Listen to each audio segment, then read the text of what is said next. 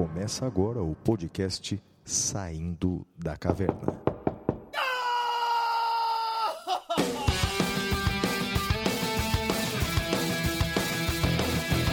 Com Guilherme Madeira, Fala galera, sejam bem-vindos, sejam bem-vindas. Flávio Martins,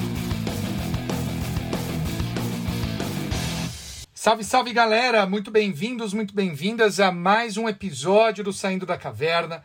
Eu sou Guilherme Madeira e junto com meu amigo Flávio Martins vamos acompanhá-los pelo episódio de hoje, episódio número 55, Suspeição. E aí, Flavião? É isso aí, Madeira. Vamos falar então de suspeição. Parece que teve alguma decisão importante sobre esse tema ao longo da semana, não é? Bem, mas olha, Madeira, é, não há como deixar de lado uma triste informação para todos os nossos ouvintes que nos acompanham, né?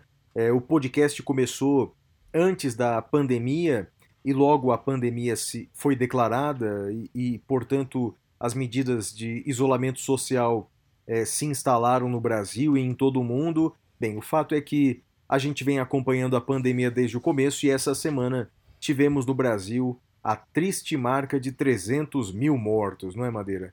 Então, se uma parte de nós fica contente com o carinho dos ouvintes do Brasil inteiro, continuamos aí entre os podcasts mais ouvidos do Brasil, mas temos uma triste marca: milhares de pessoas eh, foram perdidas, milhares de vidas foram perdidas ao longo desse ano, pessoas próximas de nós, não é, Madeira? Pessoas jovens, quer dizer, é uma pena, não é? É uma pena. Flávio, essa semana eu queria deixar registrado, uh, eu perdi a primeira pessoa próxima a mim, uma pessoa que eu conheci na internet, um sujeito super querido, que é o Leonardo Pacheco. Ele faleceu essa semana de Covid, assim, um cara, um cara bom, sabe? Acho que o que eu vi de todo mundo no Twitter foi isso. Um cara bom, um cara bacana, um cara decente, um cara assim que ajudava todo mundo. Olha, eu queria registrar aqui uh, meu pesar para esses 300 mil mortos e dizer que esses 300 mil mortos têm nome, têm amigos, tem pessoas queridas, né? A gente às vezes pensa só no número de mortos e isso desumaniza. Então, quando a gente vê dar uma cara, dar um nome, dar uma vida, isso dói muito mais, né, Flávio? Muito mais. Então, eu registro aqui o meu pesar pelos 300 mil mortos na pessoa do amigo querido que se foi, que é o Leonardo Pacheco, Flávio. É, Madeira, então também presto minha solidariedade a todos os nossos ouvintes que perderam amigos, familiares, pessoas próximas. Se Deus quiser, essa tempestade logo vai passar. E parece mesmo, não é, Madeira, que com a vacina isso vai, vai ser muito amenizado, haja vista que os países que mais vacinaram tiveram uma, uma queda vertiginosa do número de mortes, não é? Então a ciência salva, né, Madeira? Ciência salva, mas a gente precisa chegar no século da ciência, né? Porque a gente ainda está uh, no século da magia. Então a gente precisa sair. Eu me lembro do livro do Carl Sagan, né? O Mundo Assombrado pelos Demônios. A gente precisa sair desse mundo assombrado pelos demônios e entrarmos no, no século da ciência, Flávio. É, mas é o que eu sempre digo, né, Madeira? Séculos e séculos de absoluto descaso à educação no Brasil, é, eles cobrariam o seu preço, né? E é um preço alto, é um preço que custa vidas. É, a gente tem que aprender com a história, né? Sim, sim. Bom, vamos lá então uh, para o nosso primeiro bloco, que é o Correspondentes da Caverna. Até já! Correspondentes da Caverna.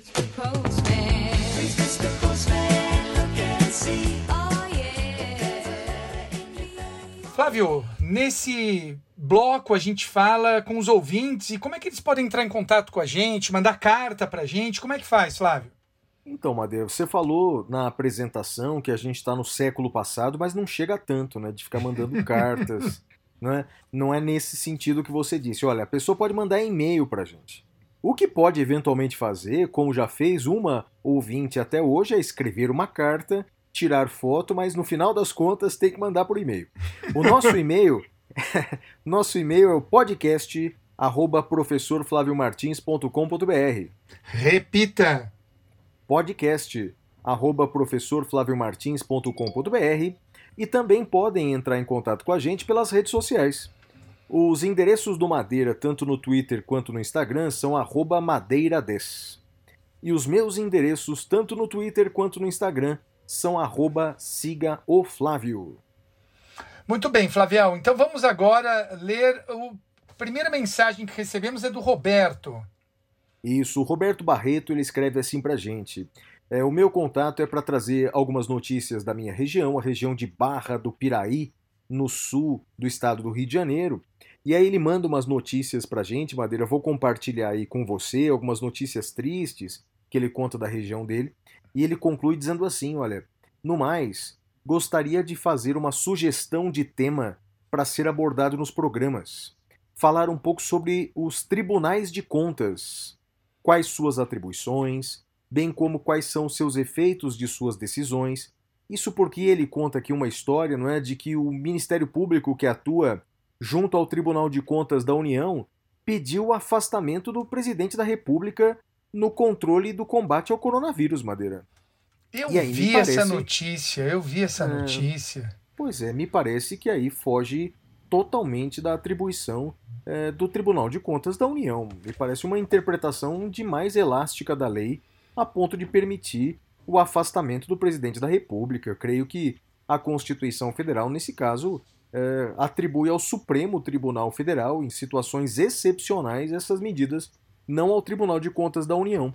Mas acho que vale muito a pena é, essa sugestão do Roberto de um dia é, falarmos do Tribunal de Contas, Madeira.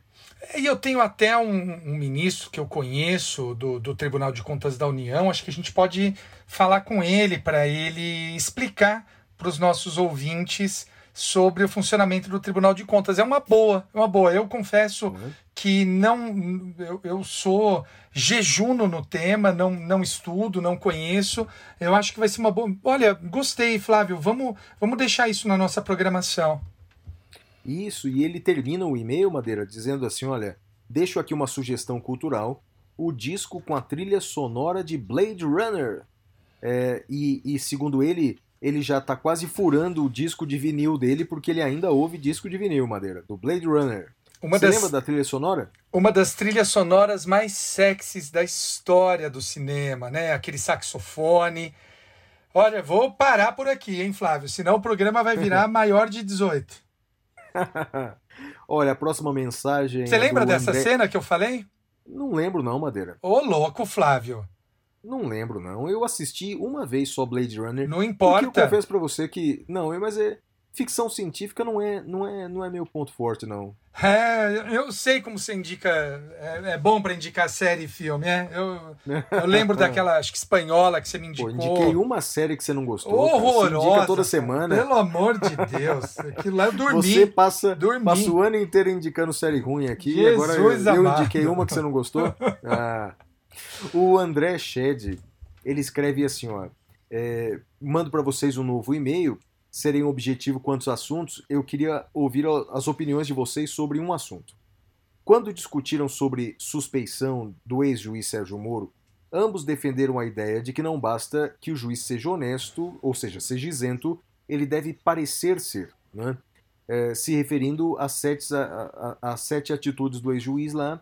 É, isso lembra aquela frase que não basta ser honesta, tem que parecer honesta. É, e, ele diz, e a pergunta dele é assim: é, a decisão do Supremo que anulou os quatro processos do ex-presidente está correta tecnicamente, no meu ponto de vista. Li o voto de 46 páginas que o professor Flávio nos enviou, mas aos olhos da população ordinária restou claro que não há justiça no Brasil para poderosos. E ele escreve assim: é, aqui vai a pergunta para vocês responderem. Basta que a justiça seja correta e tecnicamente aplicada, não seria importante que ela também parecesse ser justa? Porque, eh, ele, segundo ele, tecnicamente a par, técnicas à parte, também concordo com o voto do, do ministro Faquim mas o sentimento comum de justiça ele foi afastado por conta dessa decisão. O que, que, você acha, Madeira? Tem ponto de vista sobre isso? Tenho, tenho sim, Flávio. Eu acho muito importante essa, essa parte que ele falou, né? Técnicas à parte, já que também concordo com o voto do ministro Faquim, mas o sentimento comum de justiça foi para vala com esta decisão. Não dá para fazer técnica à parte. Esse é o ponto. Porque nós temos o direito quando a gente ignora o direito para ir para o sentimento da população, uh, a gente deixa de ter direito e vira um Big Brother. Direito não é Big Brother, direito não é paredão, julgamentos não são Big Brother, não são paredão, e esse é o ponto. E existe uma segunda questão. Como o próprio ministro Sérgio Moro disse, ele usou a imprensa para manipular a opinião pública. E antes que me acusem de qualquer coisa, eu não estou falando de nada das conversas entre eles. É um texto publicado. Ele publicou um texto antes da Lava Jato dizendo que deveria ser usada a imprensa para cooptar a opinião pública. Então eu pergunto, quando nós estamos falando de sentimento comum, é, sentimento comum de quem? Sentimento comum manipulado por quem? É justamente por isso que a gente precisa da justiça e a gente precisa de um juiz imparcial. A imparcialidade, e embora hoje, no, no tema cavernoso, eu não vá falar do caso Lula especificamente porque já falamos, eu vou falar sobre suspeição, mas é importante entender isso. Nós precisamos de julgadores imparciais, justamente para que a justiça não seja feita baseada no sentimento comum. Sentimento comum a gente deixa aqui para o Big, Big Brother. Aliás, uh, não sei se você está assistindo, Flávio, mas torcemos pela Juliette, Flávio. Poxa, Madeira, com certeza, hein? Então conte Juliette, conte com meu apoio. Juliette, que é uma grande personalidade do Brasil, ela escreveu é, muitos livros. Eu não sei quem é Juliette, Madeira, mas eu imagino que seja uma pessoa muito importante, né? Porque no Twitter eu só ouço falar dessa mulher, rapaz. Juliette é a querida de todos nós. Nós torcemos para ela no Big Brother. E olha, concurseira, Flávio. Fez direito, se formou em direito, está prestando concurso. Ah, a gente tem que apoiar os nossos, né? E uma mulher muito simpática, muito gente boa, está sendo vítima de perseguição lá na casa. É isso, Flávio. Então, sucesso, sucesso para Juliette aí. Madeira, a nossa próxima mensagem é do Marcelo Del Roveri, que escreve assim: Olha, bom dia, queridos professores Flávio Madeira. É, nesse meu e-mail, é, gostaria que vocês respondessem diante de duas polêmicas jurídicas que aconteceram essa semana aqui no interior de São Paulo. A primeira delas é a seguinte: a Câmara Municipal da minha cidade, ele é de Itápolis, propôs um projeto de lei que obriga a prefeitura a divulgar no site oficial o nome Olha. e o RG de todas as pessoas que foram vacinadas. Segundo o autor do projeto, que é advogado, o intuito seria de trazer a público uh, os possíveis furafilas da vacina. O projeto foi aprovado e aguarda a sanção do prefeito. Na minha humilde opinião, tal projeto é inconstitucional, ferindo o direito à intimidade das pessoas, visto que não há real interesse público nisso. Então esse é o primeiro tema que ele traz, Madeira. Olha que que caso interessante, difícil, né? É, eu fiz uma pesquisa, não é um único município que legislou nesse sentido, não, viu, Madeira? É, encontrei outros. É mesmo? Encontrei, é, encontrei outros. E aí, Madeira. Você tem é opinião? Que nós... É, é, bem, eu tenho uma opinião, mas talvez eu vou ficar muito em cima do muro, porque o negócio é o seguinte: é, esse é aquele típico hard case, né? Esse é o típico caso difícil de se solucionar, porque estamos diante do claro e evidente conflito entre direitos fundamentais. De um lado, você tem o direito à saúde pública e o direito à legalidade, o princípio da legalidade, de que o Estado ele tem que vacinar naquela ordem estabelecida pelo Plano Nacional de Vacinação. O descumprimento dessa ordem viola a lei e, a depender da situação, configura crime, inclusive. Então, de um lado, tem esse direito inequívoco. Do outro lado, você tem o direito à intimidade também, não é? de, é, de, de publicar os uh, nomes e RGs e outros documentos daquelas pessoas que foram vacinadas. enfim, é, os dois direitos são igualmente tutelados, Madeira. E aí, cara, cabe a, ao juiz, no, nesse caso concreto, entender qual direito prevalece. É, eu tendo a opinar preliminarmente pela inconstitucionalidade, Madeira. Pela inconstitucionalidade. É mesmo? É, porque acho que, que, de certa forma, existem outras medidas. Porque, veja, para você saber se a restrição a um direito fundamental é constitucional ou não, a gente usa o princípio da proporcionalidade, não é? de acordo com aqueles critérios adequação, necessidade e proporcionalidade em sentido estrito. Uh, no critério uh, necessidade, a gente tem que verificar se existem outras medidas menos lesivas àquele direito para resolver o problema. E que produzam resultado de igual intensidade, né? Exatamente, exatamente. E me parece, Madeira, que um controle rigoroso sobre o processo de vacinação, ele seria capaz de evitar os furafilas da vacina. Não precisa expor as pessoas, não precisa expor a população. É, é, é Olha, é, abrindo-se o livro e, e com os nomes e RGs de vacinados, isso pode causar uma série de transtornos familiares, para aqueles que não se vacinaram e que não estão na lista, enfim. Eu é, não sei, eu... Flávio. Eu, eu confesso que eu fui pego de surpresa aqui, né? Eu não leio as cartas antes, leio só, deixo para ver no dia. E eu, é, preliminarmente, sem uma maior reflexão, ouvi o que você falou, mas sem uma maior reflexão, eu confesso que eu tendo a discordar de você e do nosso ouvinte, Flávio. Porque, veja, se fosse uma vacina uh, para tratar de uma doença vexatória, uma doença sexualmente transmissível ou algo do gênero, eu concordo que faria todo sentido a gente pensar na privacidade. Mas não é uma, uma, uma medida, uma doença vexatória, como seria o caso de uma DST, por, pelos mais variados motivos a pessoa poderia entender isso como vexatório.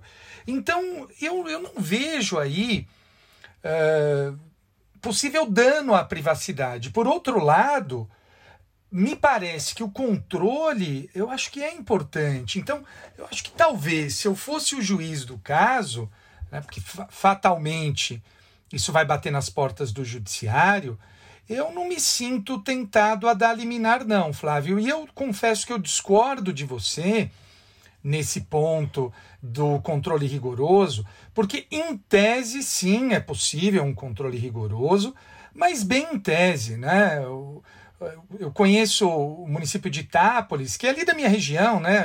A menos que eu esteja confundindo, é do nordeste de São Paulo, é ali a região de, de Ribeirão Preto.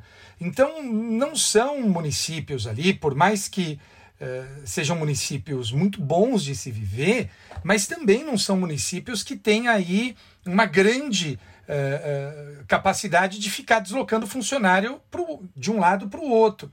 Então, me parece que o escrutínio da população seria importante. Agora, é claro, a má fé a gente não impede de maneira absoluta. Por exemplo, má fé absoluta. É só eu subornar o funcionário para que dê a vacina em mim e não coloque meu nome na lista, né? Então, é um filtro, não é um filtro absoluto, mas contra a má fé não existe nada absoluto, né, Flávio? O que, que você pensa eu disso sei, que eu falei? Eu sei, eu concordo contigo, Madeira, porque não, não a, a, lei, se lei impedisse crime, não haveria mais crime no país, né? Exato. É, mas, por exemplo, tem uma preocupação aqui então imagine que eu tenho uma empresa, Madeira, eu vou contratar funcionários, meu amigo, eu vou, vou printar essa lista aí, só vou contratar gente vacinada. O, o, o a pessoa oh, que não tiver é um ponto, na lista hein? no contrato. Não é? Não isso é? é um ponto. Então, quer dizer, Mas nada impede é que eu, uh, empregador, uh, peça para trazer a carteira de vacinação para entrevista. Não, tudo bem, Madeira, mas ou seja, mas eu vou usar essa lista que é uma lista pública para fazer uma divisão entre vacinados não, e não vacinados. Mas o que eu quero dizer é, eu, empregador, uh, já posso fazer isso com ou sem a lista, né? Não, eu sei. É que nós vamos tá, vamos tá usando uma lista que está na internet, eu vou usar ela como critério de contratação, né? Não vou nem chamar quem não, não tá. eh, não consta nessa lista nem vai fazer parte do meu processo de seleção. Nem vai É. ter a chance de trazer o. E o que eu tô querendo um- dizer é, no processo seletivo eu já excluo se a pessoa não for vacinada. Mas eu Sim. entendo, eu entendo o seu ponto. S- São temas difíceis. É É, isso, mas é eu, eu não me animo a dar liminar eh, por hora para suspender essa lista, não, Flávio. E fico tranquilo para falar, difícil, porque não, é. vai, não vai cair para eu julgar nunca um caso desse. Não, falando em tema difícil, rapaz, o Marcelo trouxe duas bombas aqui pra gente. Olha a segunda, ó. O segundo caso trata-se de uma prisão em flagrante de um comerciante que vinha desrespeitando as restrições de circulação e funcionamento do comércio no período noturno. Em diligência fiscalizatória da Vigilância Sanitária de Ribeirão, o comerciante acabou sendo preso em flagrante. Na decisão que analisou o flagrante, o juiz entendeu pela ilegalidade da prisão e ainda considerou os fatos imputados atípicos. Ainda por cima, chegou a dizer que os estudos científicos já comprovam que o lockdown não funciona e que decreto não é lei. Rapaz, umas coisas estranhas nessa decisão aqui, rapaz, tudo misturado. O fato é que, então você entendeu o caso, né, Madeira? Então havia é, um decreto municipal determinando o não funcionamento do comércio noturno, né? É, ele, o, o, o, o, empregador aqui, o, o funcion... o como é que é o, o, o, o comerciante aqui, Sim. ele desrespeitou essa medida, foi preso e aí o juiz relaxou dizendo que não é crime não, Madeira. Não é crime. É, abstratamente falando, Madeira, crime não é crime? Ah, Flávio, é difícil Prefere não sustentar comentar? que não seja crime, né? Assim, eu, eu, eu, isso vai ser julgado ainda de, de maneira mais clara, mas eh, também por dever de coerência para aqueles que sustentam que não há crime, porque decreto não é lei, também devem sustentar que tráfico de drogas não é crime, É porque aí. as drogas são aí. fixadas numa portaria, né, Flávio? Exatamente. Então, Exatamente. eu acho que a gente tem que tomar muito cuidado com as fundamentações das decisões, porque não basta fundamentar, o direito deve guardar alguma coerência, né? Então, eu fico muito muito incomodado de uma fundamentação dessa, porque por mais que eu concorde e seja favorável à descriminalização do uso de drogas, mas o fato, Flávio, é que ainda é crime, a menos que você considere que o decreto que estabelece quais são as drogas seja inconstitucional, né, Flávio? Decreto não, a portaria, né? É isso. A gente está diante não é? Da, daquilo que os penalistas chamam de norma penal em branco. Norma Isso. penal em branco. Ou seja, é aquele tipo penal que exige é, uma complementação. É aquele artigo que exige um complemento, exige uma complementação. Essa complementação, ela pode vir de uma outra lei, pode estar em uma outra lei, lei no sentido estrito, e aí a gente chama isso de norma penal em branco homogênea, ou o que é mais comum, esse complemento da norma penal pode vir de um outro ato normativo elaborado por uma outra fonte normativa. Nesse caso, nós chamamos de norma penal em branco heterogênea. O Madeira deu um exemplo aí, não é? De um crime que é uma norma penal em branco heterogênea, que é o caso do tráfico de drogas ou porte de drogas. A lei de drogas não define o que é droga, mas uma portaria de um, uh, um órgão do Ministério da Saúde. O mesmo vale para o artigo 268 do Código Penal. O artigo 268 do Código Penal diz: infringir determinação do poder público destinada a impedir a introdução. Ah, peraí, não é isso não, Madeira. Tá, fiz uma. uma é esse daqui? É, é sim. Infringir determinação do poder público destinada a impedir introdução ou propagação de doença contagiosa. Tá falando então determinação do poder público. Bem, já é pacífico. O Supremo já decidiu e a Constituição diz que determinações do poder público no controle epidemiológico podem ser emitidas tanto pela União, quanto por estados, quanto municípios. Então, portanto, esses decretos emanados de Secretaria de Saúde estadual ou municipal, esses decretos, ele, em regra, em regra, eles são válidos. Eles são constitucionais e eles complementam. Então, Sim, se há uma determinação para o fechamento do comércio no horário noturno e eu desrespeito essa norma, em regra e em tese, essa conduta configura crime. Essa conduta configura crime. Eu escrevi sobre isso, Madeira, recentemente nas redes sociais, e teve algumas pessoas dizendo assim: ah, mas eu discordo. Eu discordo porque isso é abusivo, eu discordo porque isso não é justo. Daí eu respondi o seguinte: não, veja, eu não estou falando se eu concordo ou não com o tipo penal, isso é uma outra discussão. Sim. Nós temos que partir da premissa de que é crime ou não é crime? Não, é crime. Agora, isso é justo ou não? Ah, isso, isso, é uma outra, outra coisa. Sim. Isso é uma outra coisa. Eu acho o porte de um cigarro de maconha ser considerado crime, eu acho injusto, né? Mas eu acho que não é essa a discussão, né? Se o tipo penal é justo, se é injusto. Bem, se nós somos da área do direito, uh, temos o princípio da legalidade penal, né? Temos o princípio. E, aliás, se nós pudéssemos no Brasil, né, descumprir os tipos penais só porque nós achamos injustos, aí vira terra de ninguém, não é? E aí, aí eu, eu, eu fico uh, tenso com aquela expressão, Madeira, que muitos repetem: bandido bom é bandido morto. Mas quando eu acho que o tipo penal não é justo, eu me dou o direito de descumprir? Isso não faz muito sentido para mim. Então, quer dizer, o bandido bom é o, é o outro bandido, né? Quando eu descumpro a lei, eu, eu quero ficar bem vivo, né? Ah, Madeira, desculpa a sinceridade, mas é, não dá não, viu? É, bem, e ele termina dizendo assim, Madeira, ó, nobres professores, vivemos tempos difíceis, e aí o pessoal acha que é fácil advogar. Com todo respeito ao Madeira, um professor meu no curso de Direito dizia que o juiz de primeira instância pensa que é Deus e desembargadores têm certeza. Não é todo juiz não, né, Madeira? Tem juízes que acham que são só anjos, né? Eu acho, eu acho que eu sou Deus, Flávio. e, ó, eu sou Deus da beleza, Flávio. Pô, Madeira. Pô, mas sério, Madeira. Então, só. E as recomendações são assim, ó. Recomendação de série de comédia: Gracie and Frankie.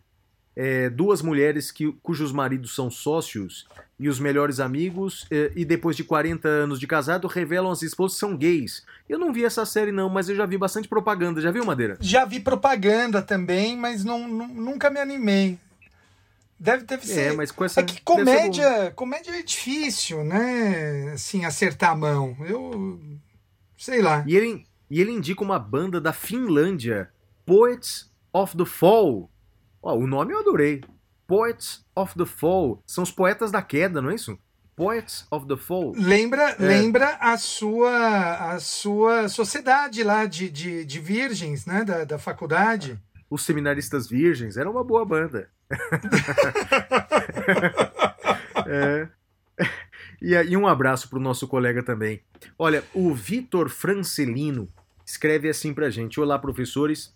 A princípio, gostaria de agradecer a ambos pelo nível de educação e informação é, prestados através do podcast. Confesso que durante essa pandemia estava ávido por informações, mas sem saber em quem confiar. É, foi quando descobri o SDC e maratonei todos os episódios, utilizando todos os espaços de tempo que tinha.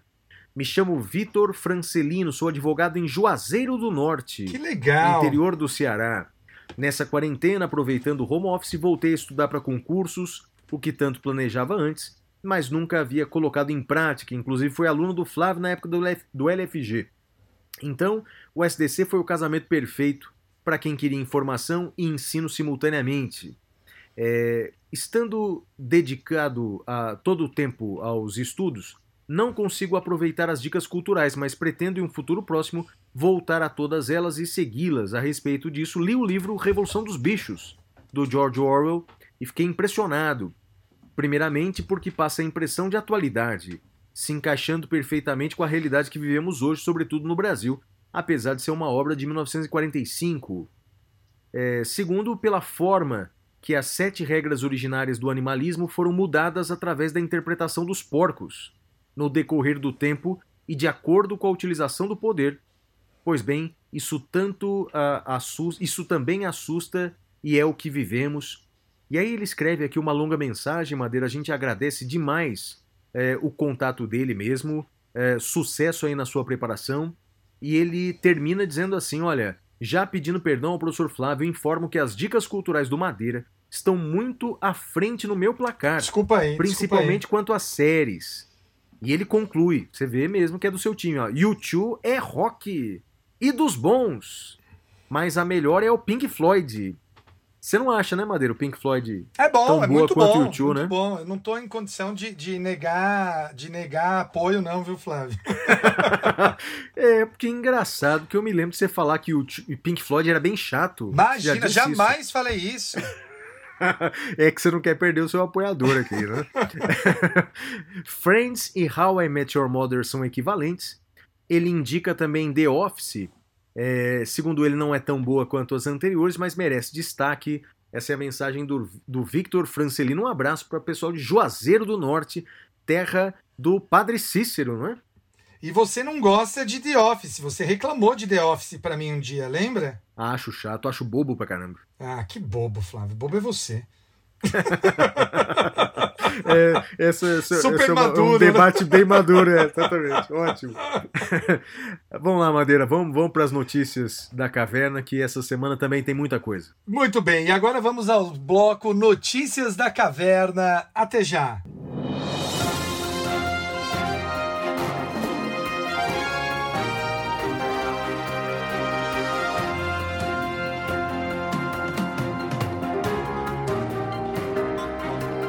Notícias da Caverna.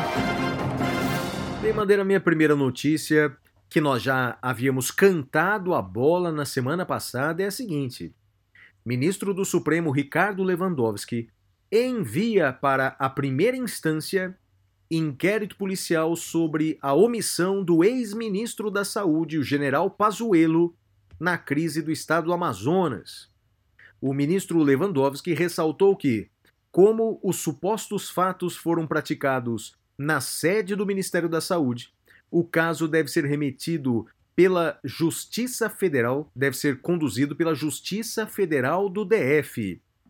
Pazuello foi exonerado nessa terça-feira e nós havíamos cantado essa bola, Madeira, que é, é, com o fim, ele deixando o cargo de ministro da Saúde, nós dissemos que o inquérito deveria ser remetido para a primeira instância, já que o fato de ser general não lhe dá competência por prerrogativa de função, ou foro privilegiado, é, caso você queira chamar assim, é, porque não é crime militar, por ser crime comum, portanto, a competência é da primeira instância. Durante alguns dias, Madeira, é, questionou-se se iriam criar algum cargo especial para ele para dar ao general Pazuello eh, essa competência por prerrogativa de função, esse foro privilegiado. Mas provavelmente foram convencidos de que a criação de um cargo posterior, segundo a jurisprudência atual, não daria ao general competência por prerrogativa de função, à luz da atual jurisprudência. Né? Então, portanto, como a criação de um cargo seria inútil para dar ao general prerrogativa de função, não criaram cargo algum e o inquérito vai para a primeira instância, Madeira. É isso aí, a gente já tinha cantado essa bola e eu vou para minha notícia agora, Flávio. Uma notícia interessante do site do STJ. É... Flávio, você já contratou algum detetive particular? Ainda não, Madeira. Ainda não, mas acho, acho super legal, cara. De tanto livro de detetive que eu já li, deve É, ser tem, legal. tem cara. até aquele que a gente falou da, da série da, da Netflix, como é que chama? Do, do? Não. O Lupin, Lupin. Lupin, mas o Lupin, é Lupin. bandido, é. O Lupin é bandido. É, mais ou menos, né? Mais ou menos. Sim, mas é um bandido inteligente, né? É um bandido que, que a gente se afeiçoa, né? Sim, sem dúvida.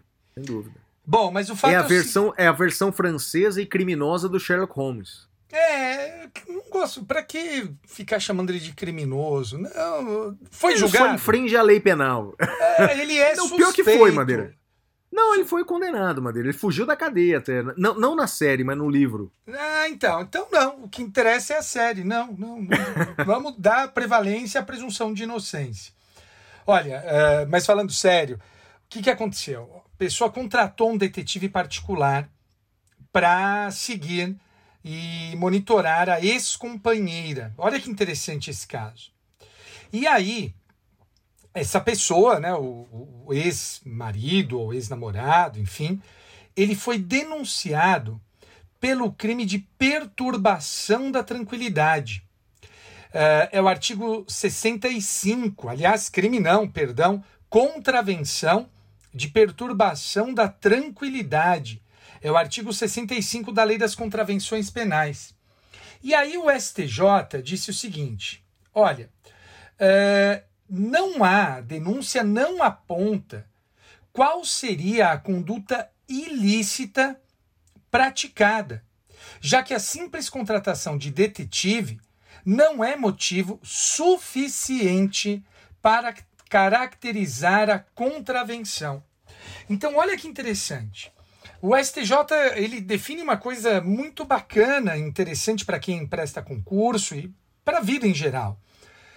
O simples fato de contratação de detetive, por si só, não é a contravenção uh, de perturbação do sossego. Agora, se esse detetive, e isso é o que está implícito no acordo, ultrapassar os limites, aí haverá a contravenção. É o RHC 140114 do Distrito Federal, relator ministro Ribeiro Dantas. Flávio. Legal, Madeira, legal.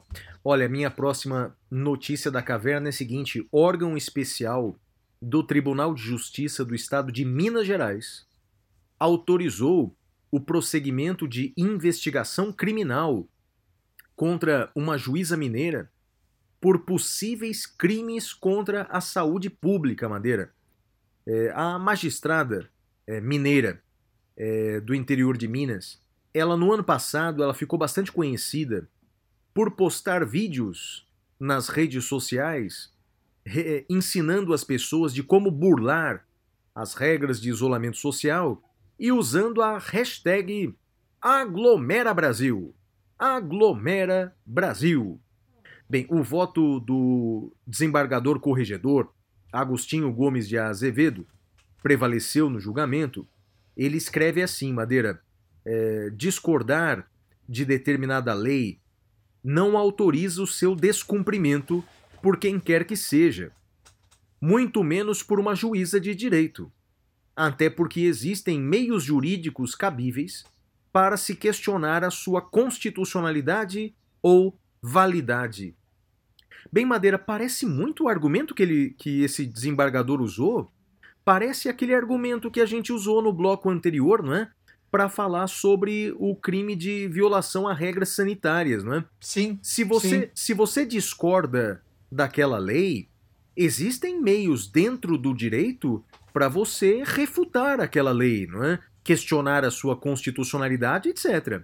Mas violar a lei penal não me parece a maneira mais correta de se questionar uh, ou se protestar contra ela, não é? é? E, portanto, fazer uma recomendação de aglomera Brasil quando as pessoas morrem que nem moscas é, nas filas dos hospitais sem vaga na UTI me parece que, pelo menos, é uma atitude absolutamente inconsequente. Não é? É, os desembargadores vencidos, Madeira, entenderam que não era caso de investigar criminalmente, mas apenas administrativamente. Mas venceu a tese de que são as duas coisas. Apurar-se-á a responsabilidade administrativa da juíza e também a responsabilidade penal, Madeira. Flávio, eu tenho repetido já há muito tempo que é chegada a hora da gente pensar na quarentena política para agentes de Estado, ou seja, juízes, promotores, delegados, defensores públicos. Nós precisamos pensar nessa quarentena política. Um, seria um, um período no qual essas pessoas não poderiam se candidatar a cargos públicos após deixar a magistratura, Flávio. Eu é. acredito piamente que a função judicante ela é tão importante, eu falo dessa função porque eu sou juiz, mas vale para qualquer outro agente de Estado, seja policial, seja promotor, seja defensor. Então, acho, acredito piamente que a gente deve pensar e votar isso, Flávio, o mais rápido possível, eu diria. É. E sua notícia, Madeira? Bom, negado trancamento do inquérito contra autor de outdoors que comparavam Bolsonaro a Pequi roído. Flávio, é, é um, um, é um sociólogo, se eu não me engano, que colocou um outdoor que dizia, aspas, cabra à toa não vale um pequi roído, vírgula, palmas quer impeachment já, fecha aspas. Flávio, a primeira pergunta, foi instaurado inquérito policial contra ele e foi negada a liminar uh, em HC. Flávio, a primeira pergunta que eu faço para você é, já comeu pequi? Já comi, Madeira. É, é mesmo? Frango, frango com pequi. Já é um prato típico da região centro-oeste. Não é. teve medo? Sim, mas depois de tantos alertas prévios, não, não, consegui comer direitinho, não machuquei a boca, nada disso. Deu tudo certo, Madeira. Flávio, não tenho coragem de comer piqui. É mesmo? Morro de medo. Eu sou todo estabanado, Flávio. Eu, tenho, eu, eu lembro que eu vi uma vez uma reportagem que a mãe ou o pai de algum sertanejo, de algum desses cantores, ou o cantor, tinha ficado com um piqui, com a boca toda cheia de pequi, do, do, do, do espinho do piqui. Deus me livre e guarde, Flávio. Eu não. Tenho medo, tenho medo. Não, o único problema que eu tive com comida típica, rapaz, foi em, foi em Manaus, quando num restaurante maravilhoso lá, eu vi as pessoas colocando no peixe um líquido branco. Era uma garrafa com líquido branco eu perguntei o que é isso que eles estão colocando tanto no peixe. Aí eles falaram, professor, é pimenta no tucupi, se eu não me engano. Falei, me dê essa garrafa. Me dê essa garrafa. Eu sei que eu, eu joguei lá, Madeira, essa, um líquidozinho no meu peixe. Rapaz, eu fiquei três dias com a minha boca dormente, Madeira. É, é um negócio impressionante. É tão forte assim, cara? É, pra mim era, Madeira. Pra mim era. Mas tem gente que gosta, né? Mas, bem, eu também gosto, mas eu acho que eu errei na dose, né? Será? Mas voltando, Madeira, porque eu acho que não é Aqui não é o podcast panelinha, né, Madeira? Olha, Vai lá, continue. É, esse, esse HC, na verdade, a decisão liminar me parece uma decisão liminar típica do, do STJ. Eu vi muita gente criticando, muita gente falando que absurdo. Uh, a gente pode discordar do HC, mas ele está uh, tá dentro da, da jurisprudência tranquila. Não havendo prova da urgência, não há por que deferir a liminar e aí aguarda-se o julgamento do mérito. No mérito, eu acredito que, como os demais casos, vai ser trancado o inquérito policial, Flávio. Bem, Madeira, eu, eu, eu, eu ouso, discordar da, da, sua opinião. Né? Acho que é, todos os fatos é, foram levados nesse habeas corpus. Então, não me parece que que haverá nenhum outro fato além daqueles que constavam dos autos a ser examinado. Portanto, não é necessária nenhuma dilação probatória. Sim, sim, e, isso eu estou de acordo. E, perfeito, então está tudo ali. E me parece que, pela descrição dos fatos, que os autores não negam, não é? estamos diante de um claríssimo, de um claríssimo fato atípico, não é? Um claríssimo fato atípico, não é? Porque dizer que o presidente está equivocado, que não tem muito valor, porque traduzindo aqui eh, a expressão que não ele não vale um pequi roído, o que o autor da frase quis dizer é que ele não vale muita coisa. É uma pessoa de pouco valor. Né? Bem, dizer que uma determinada autoridade pública tem pouco valor, isso não é crime. Nem no Brasil, nem em nenhuma outra democracia. Essas pessoas, Madeira, elas podem, esses investigados, eles podem, eh, eles serão interrogados, um procedimento administrativo, que é o inquérito policial, tramitará contra eles, uh, testemunhas serão vidas. Me parece que esse já é um ato ilegal que coloca ainda é, é, que distante em risco a liberdade de locomoção. Me parece que é um ato que poderia ser liminarmente é, é, suspenso por decisão do STJ. Então acho que era caso de liminar do STJ. É, eu, eu, por um lado, fico triste com esse episódio, mas por um outro lado fico feliz, não é? Porque é com essa decisão do STJ, ela fortalece aquele meu argumento de que é necessário que haja a intervenção de é, entidades internacionais para examinar esse caso. Madeira, nesse habeas corpus ele foi impetrado por quatro advogados. Dois advogados do Tocantins, dois advogados do Distrito Federal. Né? Esses quatro advogados fazem parte daquele grupo de advogados do Brasil que eu reuni e que iremos todos à Comissão Interamericana de Direitos Humanos. Né? É, esse fato é a demonstração de que o judiciário não está a, a, num tempo hábil, não está obstando essas medidas, porque esse tipo de decisão acaba incentivando o próximo guarda da esquina a levar para a delegacia de polícia aquele que se manifesta contra o presidente. Então, essa decisão do STJ, com todo respeito à, à sua opinião em sentido contrário, uma decisão equivocada já que os fatos são claríssimos e demonstram que o fato é atípico. E instaurar um inquérito ou um processo contra é, uma pessoa por fato que é claramente atípico, isso é, enseja habeas corpus, isso enseja o trancamento da, da investigação. Então, os quatro colegas advogados já estão redigindo a parte da petição que vai ser levada à Comissão Interamericana de Direitos Humanos. Se o STJ discorda de que o fato é atípico, vejamos o que instâncias internacionais têm a dizer. Eu só acrescento, Madeira, que contra essa decisão do STJ, esses quatro advogados, nesse exato instante em que estamos gravando, estão impetrando um habeas corpus para o STF. Então aguardemos a próxima decisão do STF e daqui a algumas semanas vamos torcer para que a Comissão Interamericana de Direitos Humanos ouça também nossa voz, Madeira. Só uma questão, Flávio. O STJ não considerou que o fato era atípico, ele considerou que não havia urgência a justificar a liminar.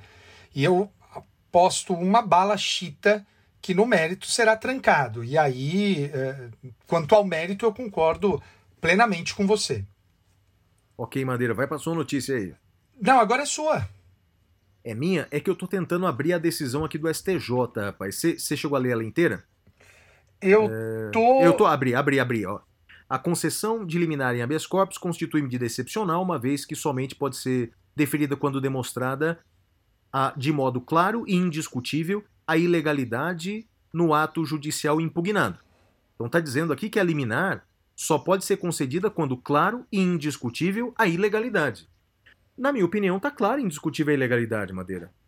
Mas vamos continuar aqui.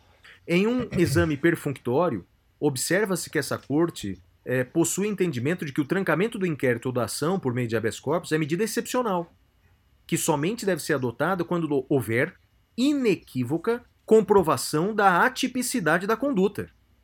Portanto, Madeira, eles estão dizendo que não é inequívoca a, a tipicidade da conduta. É, mas eles não disseram que é típico. Leia na sequência. Sem qualquer adiantamento, sem qualquer do, adiantamento mérito, do, mérito do na mérito demanda, não se vislumbra, Isso, ao menos nesse instante. Eu sei, Madeira, É. mas olha que coisa. Mas você entendeu? No parágrafo anterior tá dizendo assim: olha, a gente só tranca inquérito quando a conduta é atípica. lá, Flagrante essa e claramente conduta não- atípica. Mas essa conduta não é flagrantemente atípica, Madeira? Flávio, Criticar o presidente. Madeira, se não for, cara, a gente corre o risco de, a depender do, do podcast anterior em que a gente criticou o presidente, a gente vai ser investigado, cara. não, veja, nós não estamos discutindo o mesmo tema. Eu acho Há que uma- estamos, Madeira. Não, não estamos. Porque eu e você concordamos que é atípico. A única coisa que eu estou dizendo é: seguiu-se a jurisprudência tradicional do STJ de só suspender em casos excepcionais. A jurisprudência, o STJ, ele tranca. Se você fizer um levantamento, Flávio, eu vou correr o risco aqui de, de, de errar feio. Mas eu diria que trancamentos liminares de inquérito não preenchem os dois dedos de uma mão. O que significa dizer que não importa muito a minha opinião, a sua, eu luto tanto por uma jurisprudência estável, por uma jurisprudência ah, previsível, que não é porque eu discorde da decisão que eu vou dizer que, que ela é absurda ou qualquer coisa que o valha. Me parece, insisto, se eu luto há muito tempo, desde antes do podcast. Precisamos de uma jurisprudência estável e coesa.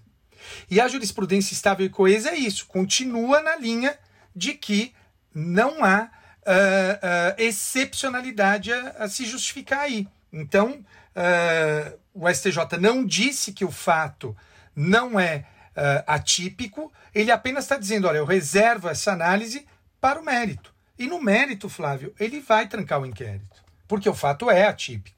Só que aquela discussão entre o que é análise liminar e o que é análise de mérito. É, mas a gente discorda só de que é, aí só é, do seria momento. caso de liminar. Isso. Isso, só, só Ok. disso que a gente É, discorda. Tomara, tomara que você esteja certo e que no Eu não mérito desse habeas corpus eles vão trocar. Não É. tenho dúvida.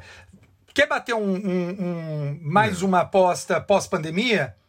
Não, Madeira, eu, eu- até porque uma decisão em sentido contrário, é, se eles não trancarem esse habeas corpus, é, vai ser uma das decisões judiciais mais equivocadas que eu já vi na minha vida. Eu não acredito que eles sejam capazes disso. Nesse ponto, É, a gente só que discorda você- da, da, É. da liminar. É Sim, só isso. Por sim. isso que eu falei, a gente É, não está discutindo a mesma coisa. Não, não é exato, exato. É que eu acho que era caso de liminar. Eu acho que todos os fatos já foram apresentados. Acho que se torna uma questão urgente. Ser investigado criminalmente por um fato que claramente é atípico já justificaria a urgência necessária. E, E, posso aliás, te dar um outro argumento? Posso te dar um Ah. outro argumento? sim, É, eu provavelmente, talvez, né? Não sei, preciso analisar. Eu talvez negasse a liminar porque eu gostaria de ouvir as informações da autoridade coatora, até para decidir se eu vou mandar instaurar inquérito policial contra ela por abuso de autoridade, né? sim, sim, é possível. E aí, eu não tenho elementos os aí para mandar é, o instaurar os inquérito por abuso de contaram- autoridade. Eu conversei hoje com os advogados do caso Madeira. Eles Hum. me contaram que o inquérito foi instaurado inicialmente com base na Lei de Segurança Nacional, que é um outro disparate, né? mas depois a autoridade policial ela alterou a tipificação para crime contra a honra do presidente. Então, portanto, é, e, e houve requisição do ministro da Justiça. Houve requisição do ministro da Justiça. Houve requisição do ministro da Justiça. Flávio, é, então a gente tem um problema de na Lei de Segurança competência. Nacional. Então a gente tem um problema de competência. Porque Justiça Federal deve, deve ser Justiça Federal, né? A autoridade coatora é o ministro da Justiça, não é o, o delegado. Não, autoridade coatora é o ministro da Justiça. E contra ministro da Justiça, HC, vamos É ver no aqui. Supremo, HC não é? contra ministro no Supremo. É, é, tem razão. Mas por que foi no STJ? Que eu acho que foi contra eh, o delegado, foi pro juiz, e contra o juiz foi pro TJ. Será que não foi esse, esse caminho? Pode ser, pode ser. Então nós temos, tá vendo? Olha, nós temos um problema de competência, então. É, então, autoridade Então eu é o retiro ministro- o que eu falei. O habeas corpus vai ser não conhecido por um problema de competência. Será que vai, eles vão nesse sentido? Tá vendo? É. Por que, que a questão liminar a gente tem que analisar sempre com muita cautela? Porque se houve requisição do ministro da Justiça, ele é a autoridade coatora, né? Não, sim, sim. Poderia originariamente contra ele aqui, não é? É, mas eu confesso aqui que agora já não estou mais aqui com a decisão em mãos. Bem, Madeira, vamos esperar aí o que o judiciário vai dizer. É. Mas é. isso tem me atormentado demais, esses inquéritos que Não, pululam sem pelo dúvida, Brasil sem dúvida, sem com dúvida. base em lei de segurança nacional. Como eu falei, era só uma questão de liminar ou não. Mas eh, eh, a gente vê agora essa questão da, da, da competência, né? Eu não sabia que tinha requisição do ministro da Justiça. Teve requisição do ministro da Justiça e o delegado, é, creio que não, não, não instaurou o inquérito por essa razão, mas por um outro crime, Madeira. Olha só. Olha só. Que, que coisa, tá vendo? Olha, nós já estamos discutindo aqui questão de competência e tudo mais, o que já justifica um- uma negativa de liminar, né? É. Ou então, é que o, o juiz ele poderia conceder habeas corpus de ofício diante de uma ilegalidade, né? Sim, mas de novo, essa questão da, da concessão de habeas corpus de ofício em sede liminar por autoridade incompetente, aí, Flávio, eh, eu confesso que a última vez que eu vi isso foi o, e eu fui contra, foi o caso daquele desembargador lá do Sul que mandou soltar o Lula, lembra? Sim, lembro. Da mesma forma que naquela época eu disse que a decisão dele estava equivocada porque ele não era autoridade competente, e o pessoal que defendeu a liminar falou: não, mas ele pode, mesmo sendo incompetente, dar ordem da HC de ofício. Eu falei: olha, a autoridade incompetente Madeira. não pode. Madeira, tô olhando aqui, ó, Madeira, ó. Hum. Queria, queria tirar essa dúvida. Artigo 105 da Constituição.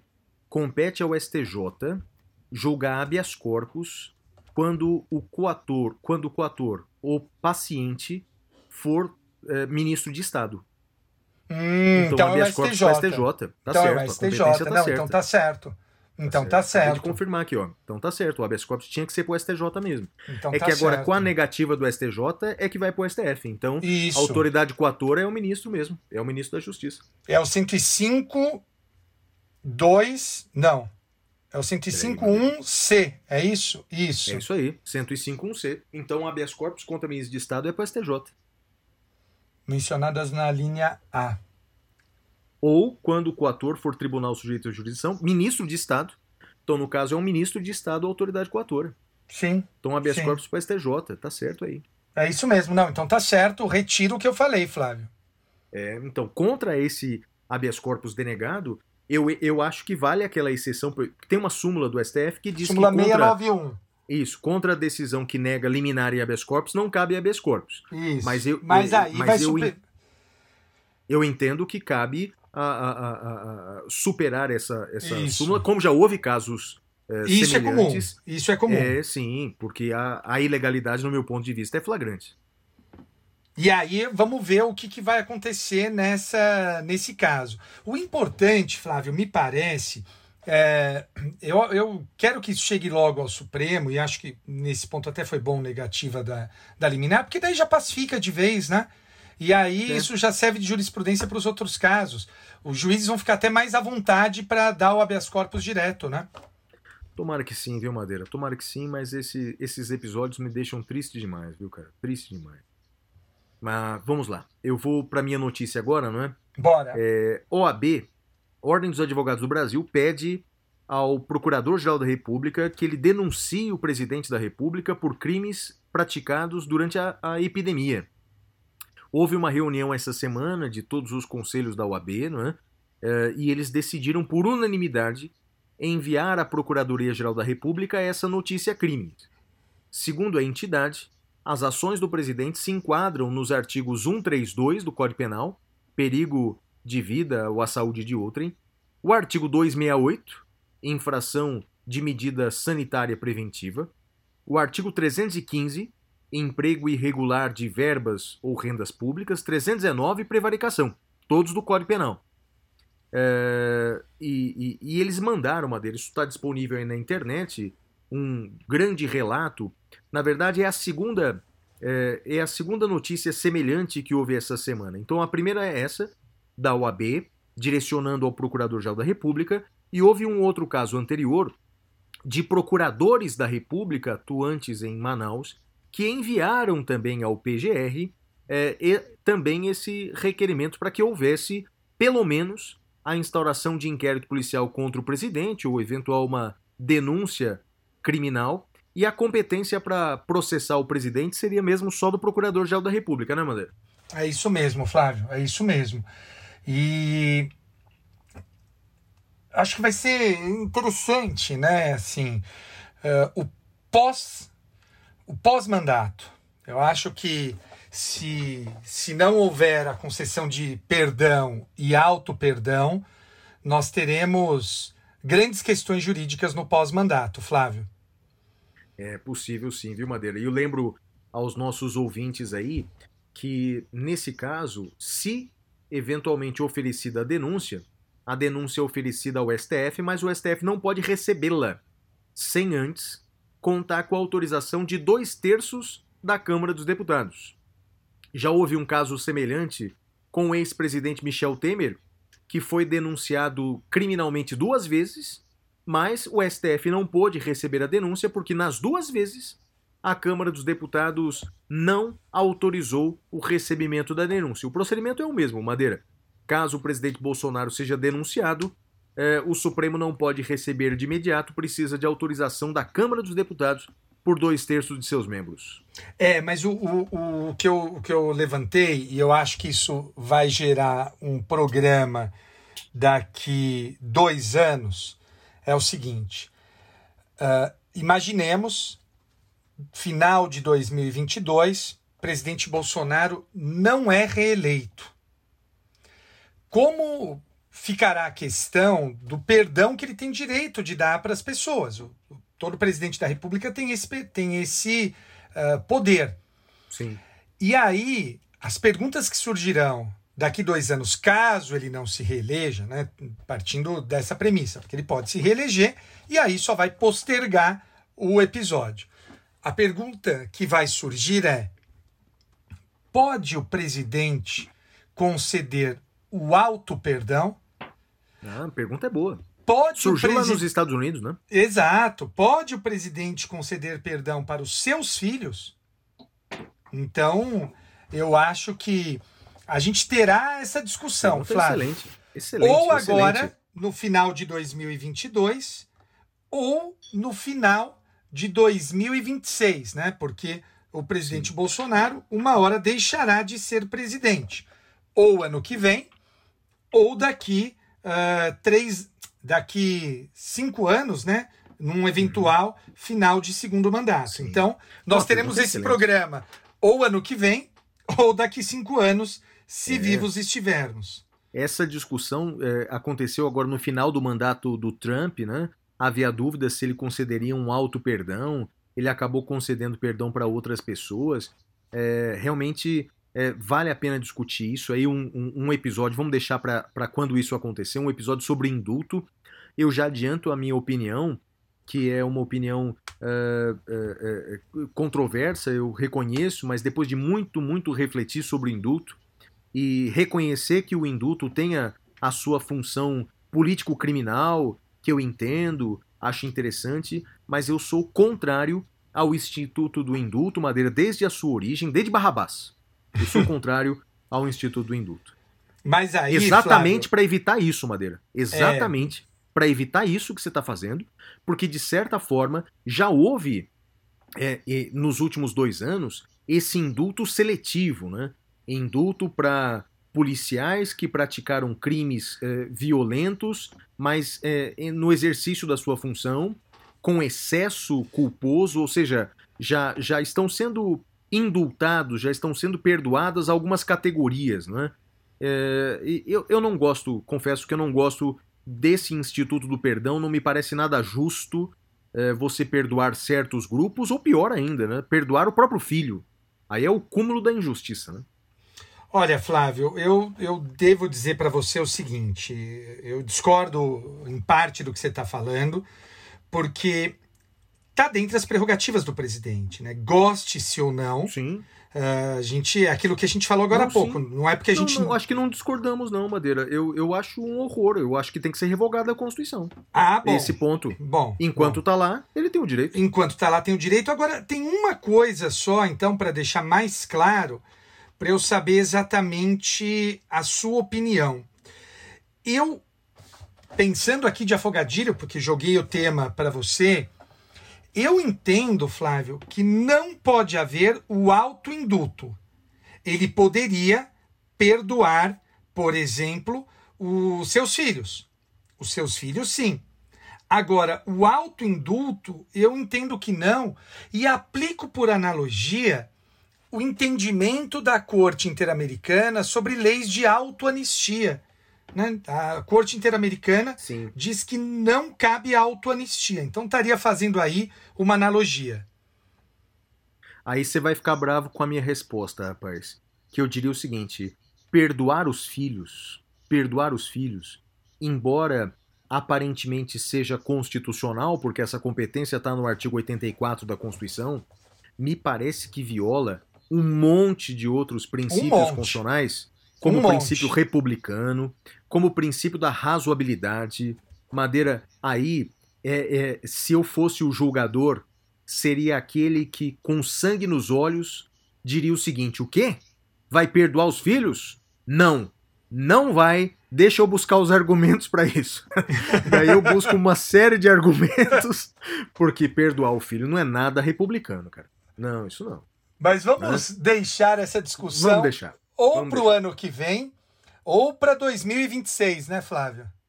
Mas que seria bacana, seria bacana. Indultar o filho e deixar a gente discutir. É, era um episódio que vai durar umas duas horas. Oh, isso, isso vai dar uma boa discussão. Vai dar uma vai. boa discussão.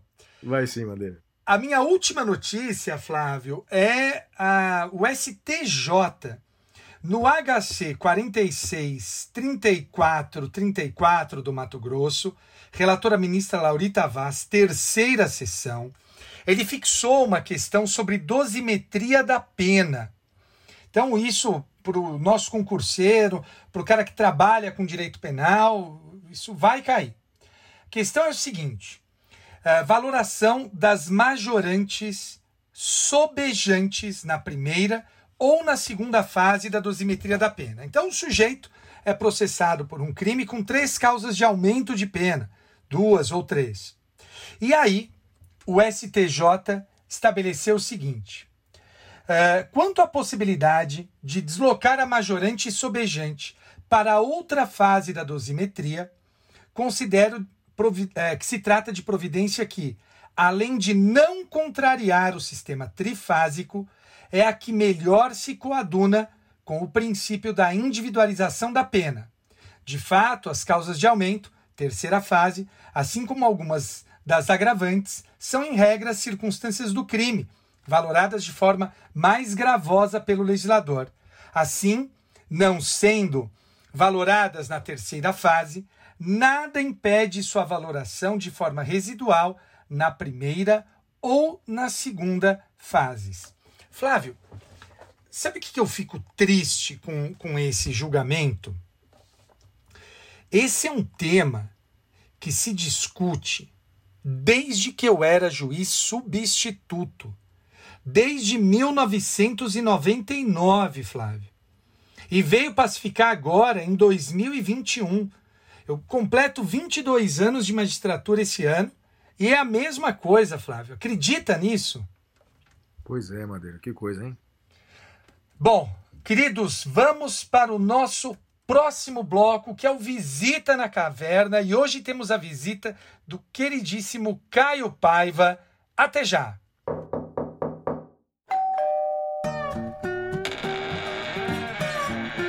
Visita na Caverna.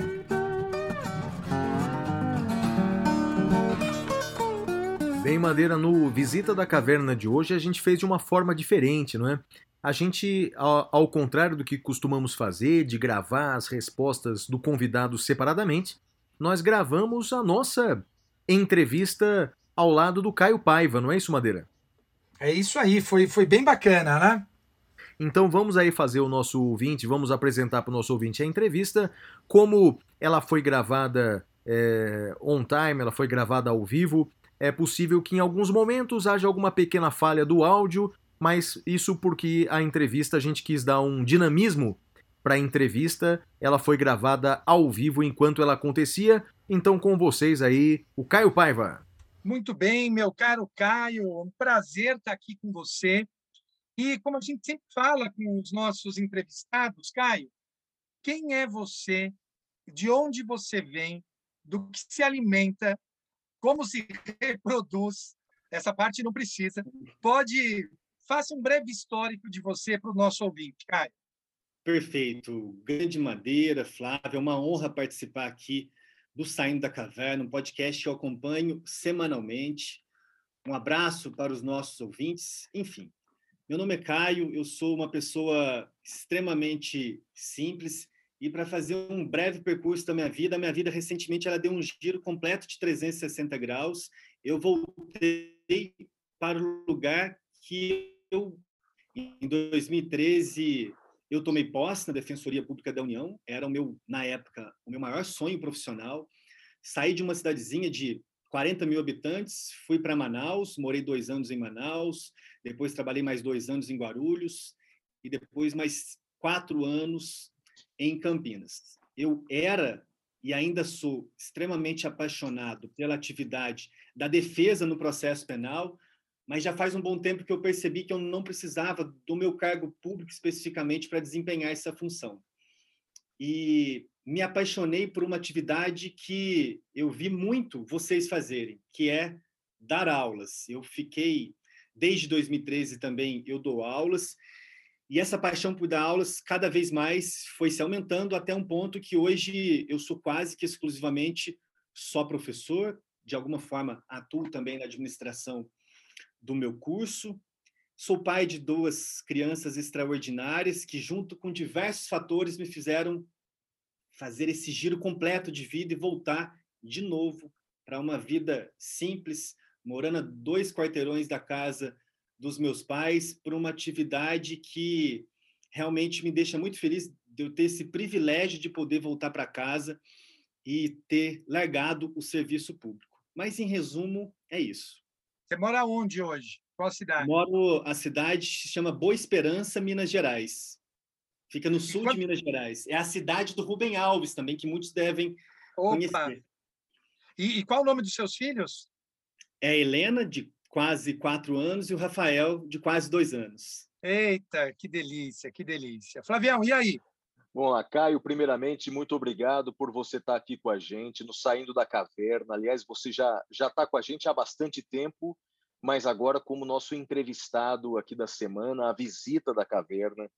Bem, Caio, além de um grande especialista em processo penal e direito penal que você é, você também é um dos grandes especialistas no Brasil eh, de direitos humanos, de conhecedor de, de direitos humanos. Né?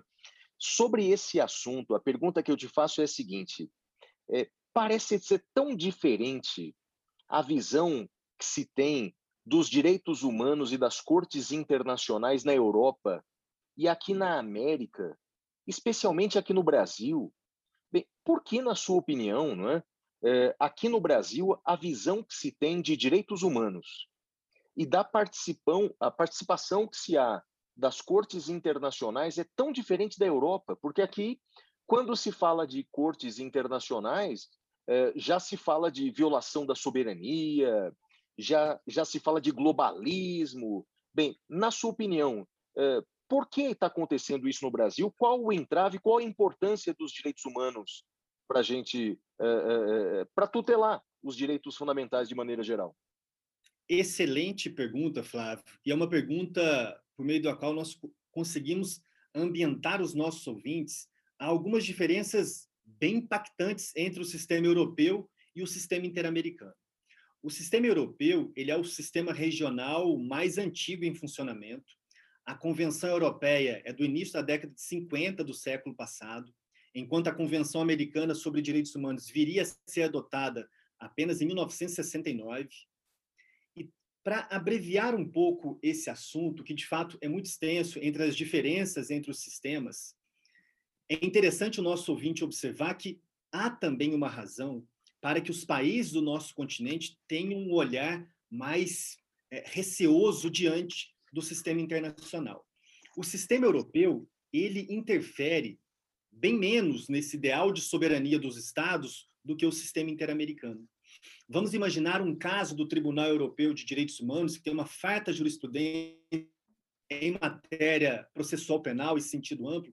Se o Tribunal Europeu de Direitos Humanos, vamos imaginar que chegasse, paralelamente ao que temos aqui no Brasil, um caso Lula versus Brasil, discutindo-se a imparcialidade. Se o Tribunal Europeu de Direitos Humanos conclui o julgamento assentando que, de fato, o Brasil violou a garantia da imparcialidade o Tribunal Europeu de Direitos Humanos não determinaria a anulação do julgamento, não determinaria que a magistratura promovesse mais cursos para os magistrados de independência e imparcialidade judicial, mas apenas e tão somente estabeleceria uma reparação pecuniária. No sistema interamericano se adota uma expressão chamada restitutio in integro, que é a restituição integral, buscar o máximo possível restituir a vítima para o status quo ante, para o status antes da violação de direitos humanos. Por isso, há também essa razão para que os estados da nossa região tenham uma, uma impressão do sistema interamericano diversa da que os estados europeus têm em relação ao sistema europeu. a relação dos estados europeus com o sistema interamericano, ela também é mais forte, porque para se tornar um membro do Conselho da Europa, que é o equivalente da OEA e da Organização das Nações Unidas, necessariamente o Estado tem que ser parte da Convenção Europeia sobre Direitos Humanos, o que não existe no sistema interamericano. Basta pensarmos nos Estados Unidos, no Canadá, que são Estados-membros da nossa organização internacional intergovernamental, que é a OEA, mas não são partes da Convenção Americana sobre Direitos Humanos. E para encerrar essa resposta, a tipologia de casos que o sistema interamericano enf enfrenta, ela é um pouco diversa da tipologia de casos que o sistema europeu enfrentou e ainda enfrenta. O sistema interamericano enfrentou durante muito tempo a chamada criminalidade de Estado. É os estados que eram autores de crimes graves contra os direitos humanos, enquanto que o sistema europeu foi tratando de casos menos graves, com uma agenda mais progressista em matéria de costumes e de moral. De qualquer forma, são sistemas que estão em constante diálogo jurisprudencial. A professora Flávia Piovesan emprega de forma muito feliz as expressões interamericanização do sistema europeu e europeicização do sistema interamericano, justamente para indicar que são sistemas que estão em constante diálogo. Vai, Madeira. Você sabe, Caio, desculpa, Flávio, você sabe que ouvindo você falar, eu, eu tenho uma crítica ao mecanismo da Corte Interamericana, então eu vou fazer a crítica e vou emendar a, a pergunta. Ah, o sistema europeu ele admite, em algum grau, a chamada teoria da margem de apreciação, né, que é justamente isso que você falou. Ah, o Estado pode optar por não cumprir a decisão e pagar uma indenização equitativa.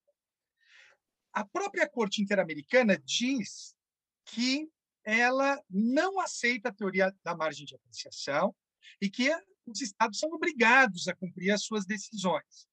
Isso gera muita crítica é, e gera uma crítica do professor André de Carvalho Ramos, que quando eu fiz esse crédito com ele no doutorado, já se vão anos, o André falava do chamado pick and choose. Os estados escolhem o que ou qual aspecto da decisão cumprir. A gente pega, por exemplo, o caso Gomes Lund. O caso Gomes Lund do Brasil, é, o Brasil não revogou a lei da anistia, embora tenha sido ordenado a isso. E o Brasil ele é, criou comissões da verdade. Então, minha pergunta para você, Caio, feita a crítica, minha pergunta é: como você vê a relação do judiciário nosso com a Corte Interamericana, com as decisões da Corte, você concorda com essa crítica que eu fiz? Você discorda? Como você vê isso, Caio? Perfeito, Madeira. E você colocou mais um elemento na questão, de acordo com a pergunta anterior do Flávio, para também indicar essa diferença entre os sistemas, que é justamente a teoria da margem de apreciação.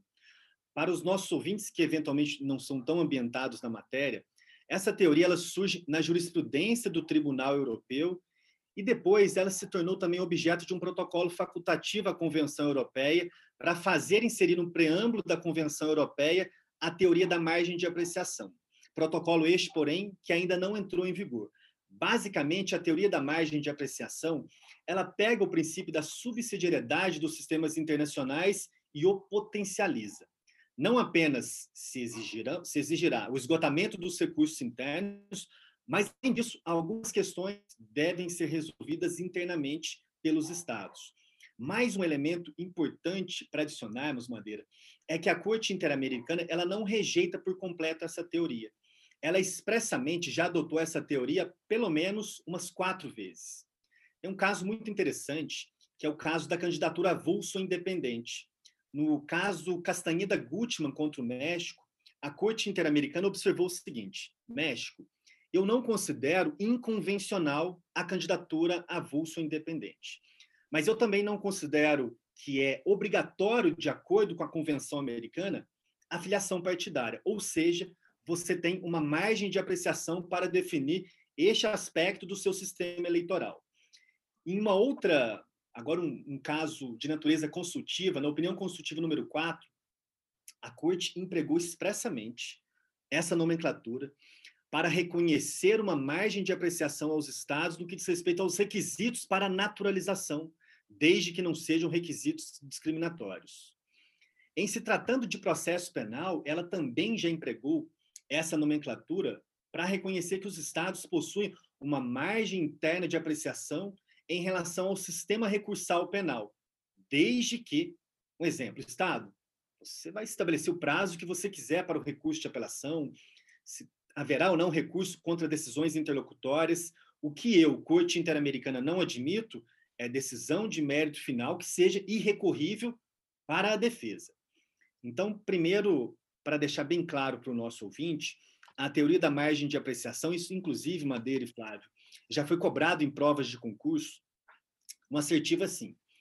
A Corte Interamericana de Direitos Humanos aplica frequentemente a teoria da margem de apreciação, e o erro é apenas a expressão frequentemente. Voltando agora para a parte final da sua pergunta, de fato, isso é algo um pouco mais impensável no sistema europeu, porque não há essa série de medidas de reparação que vão muito além das, do aspecto pecuniário. E eu não tenho conhecimento de um caso do Tribunal Europeu que tenha sido determinado a revogação de uma lei. Também não há no sistema africano. No sistema africano, aliás, temos uma justiça de transição fundada em processos de reconstrução de paz, independentemente de responsabilização criminal.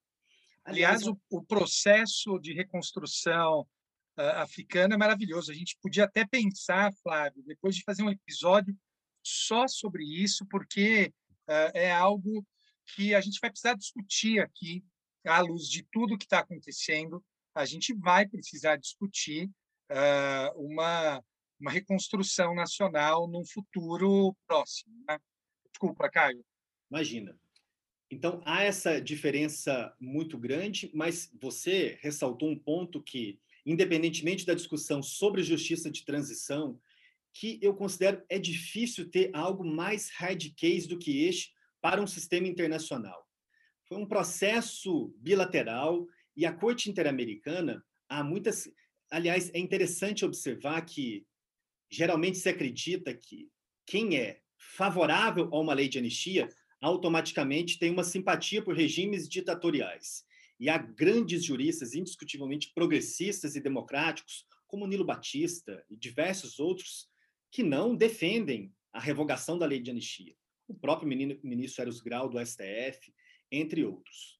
Sobre essa questão, Madeira ressaltou um ponto muito importante, que os estados da nossa região, em especial o Estado brasileiro, têm uma relação muito tranquila com a obrigação pecuniária. Tanto que o Brasil, todas as indenizações ele pagou administrativamente. Sequer foi necessário judicializar. A discussão, então, sobre se será necessário precatório ou não, absolutamente secundária pagamento é administrativo. O grande problema, Madeira e Flávio, é a obrigação de fazer de natureza penal. Obrigação de fazer, de investigar, processar e punir. O Ministério Público do Estado do Paraná, ele tentou, no caso, poxa, me, me fugiu da memória agora, o caso contra o Brasil. Houve uma determinação para que o Estado brasileiro desarquivasse o inquérito policial. Caso não, não foi não foi não, o sétimo Garibaldi? Sétimo, sétimo Garibaldi. Garibaldi. Perfeito. Sétimo Garibaldi. O MP do Paraná, perfeito, é minha obrigação. Vou pedir o desarquivamento do inquérito. O, o juiz do Estado do Paraná concordou. A defesa foi para o Tribunal de Justiça do Paraná com aspecto meramente formal. Não há prova nova para desarquivar. O Tribunal de Justiça manteve arquivado. Foi para o STJ, vencido o ministro Schietti com um belo voto a investigação arquivada. Quando Madeira coloca isso, é muito importante, aí, dizendo a minha opinião para encerrar a resposta, que por mais que eventualmente nós discordemos das posições da Corte Interamericana, e em matéria penal eu particularmente considero que ela avança muito na obrigação de investigar e punir, há um livro extraordinário da Maria Ângela Gomes, da USP, em que ela faz uma crítica à jurisprudência punitivista da Corte Interamericana, publicado pela editora de Plasto, uma obra singular, que ela também faz essa crítica. A Corte Interamericana, diante de um caso em que houve uma impunidade, mas esse caso também já está prescrito. A Corte Interamericana, no modo de compreender dela, que eu também compartilho, ela poderia simplesmente assentar a responsabilidade internacional do Estado, indenização para vítimas e familiares, mas não pode superar a prescrição de crimes que não são crimes contra a humanidade. Aqui não estamos mais temos que fazer, penso eu, o que fez a Argentina no caso Bulácio. No caso Bulácio contra a Argentina, a Corte Interamericana se submeteu a um grande teste e ela falhou claramente nesse teste. Antes do caso Bulácio, ela vinha discutindo, debatendo tão somente casos de criminalidades de Estado nos períodos de ditadura militar da nossa região. E aí, com alguma razão, com uma série de argumentos, está tudo bem assentar a imprescritibilidade. É problemático do ponto de vista legal, mas tudo bem. Caso Bulácio, um único assassinato pela polícia de Buenos Aires, em regime democrático. Um caso grave, sim, um caso grave, mas um homicídio. Não há um único tratado no mundo que estabeleça a imprescritibilidade de um crime de homicídio. A Corte Interamericana, acostumada a reprimir a criminalidade de Estado, veio e aplicou a mesma orientação jurisprudencial e estabeleceu a imprescritibilidade de um único crime de homicídio. A Suprema Corte Argentina disse o seguinte: basicamente, Corte Interamericana, você está absolutamente equivocada, mas eu vou cumprir a sua decisão, porque o Estado exerceu a sua soberania e ratificou a Convenção Americana e aceitou a sua competência contenciosa.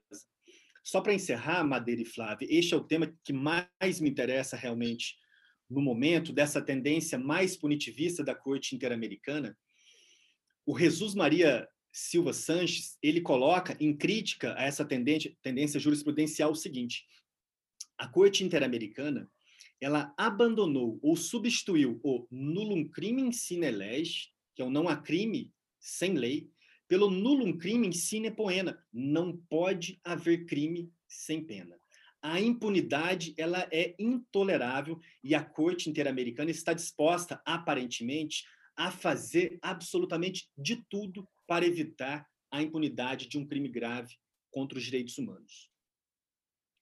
O Caio, é, no, nas últimas, nos últimos meses é, no Brasil vem ocorrendo um movimento de recrudescimento das, das instituições utilizando-se, aparentemente de forma indevida, né, da Lei de Segurança Nacional. Né? É, há um dado de que nos últimos dois anos houve um crescimento do número de inquéritos policiais no Brasil de mais de 200%, né, é, com base na Lei de Segurança Nacional. Por exemplo, aqui no, no SDC, a gente comentou é, de um universitário que foi preso por causa de um de um uh, tweet, é uma brincadeira de mau gosto que ele fez com a visita do presidente. E o desdobramento que teve esse caso é que dezenas de pessoas que começar, comentaram aquela mesma postagem eh, também foram intimadas para depor com base na Lei de Segurança Nacional. Bem, a gente já teve jornalista investigado com base na lei, cartunista, etc. É, diante desse cenário, é, é, criou-se aí um movimento é, com vários juristas de, de várias instituições para tentar, portanto, conter essa onda de repressão baseada na Lei de Segurança Nacional. Aqui, no âmbito nacional, a gente já tem notícia de três ADPFs é, ajuizadas no Supremo, até mesmo um habeas corpus coletivo impetrado agora, semana passada, é, contra essa interpretação elástica da Lei de Segurança Nacional. Dentre todas essas ações, não é?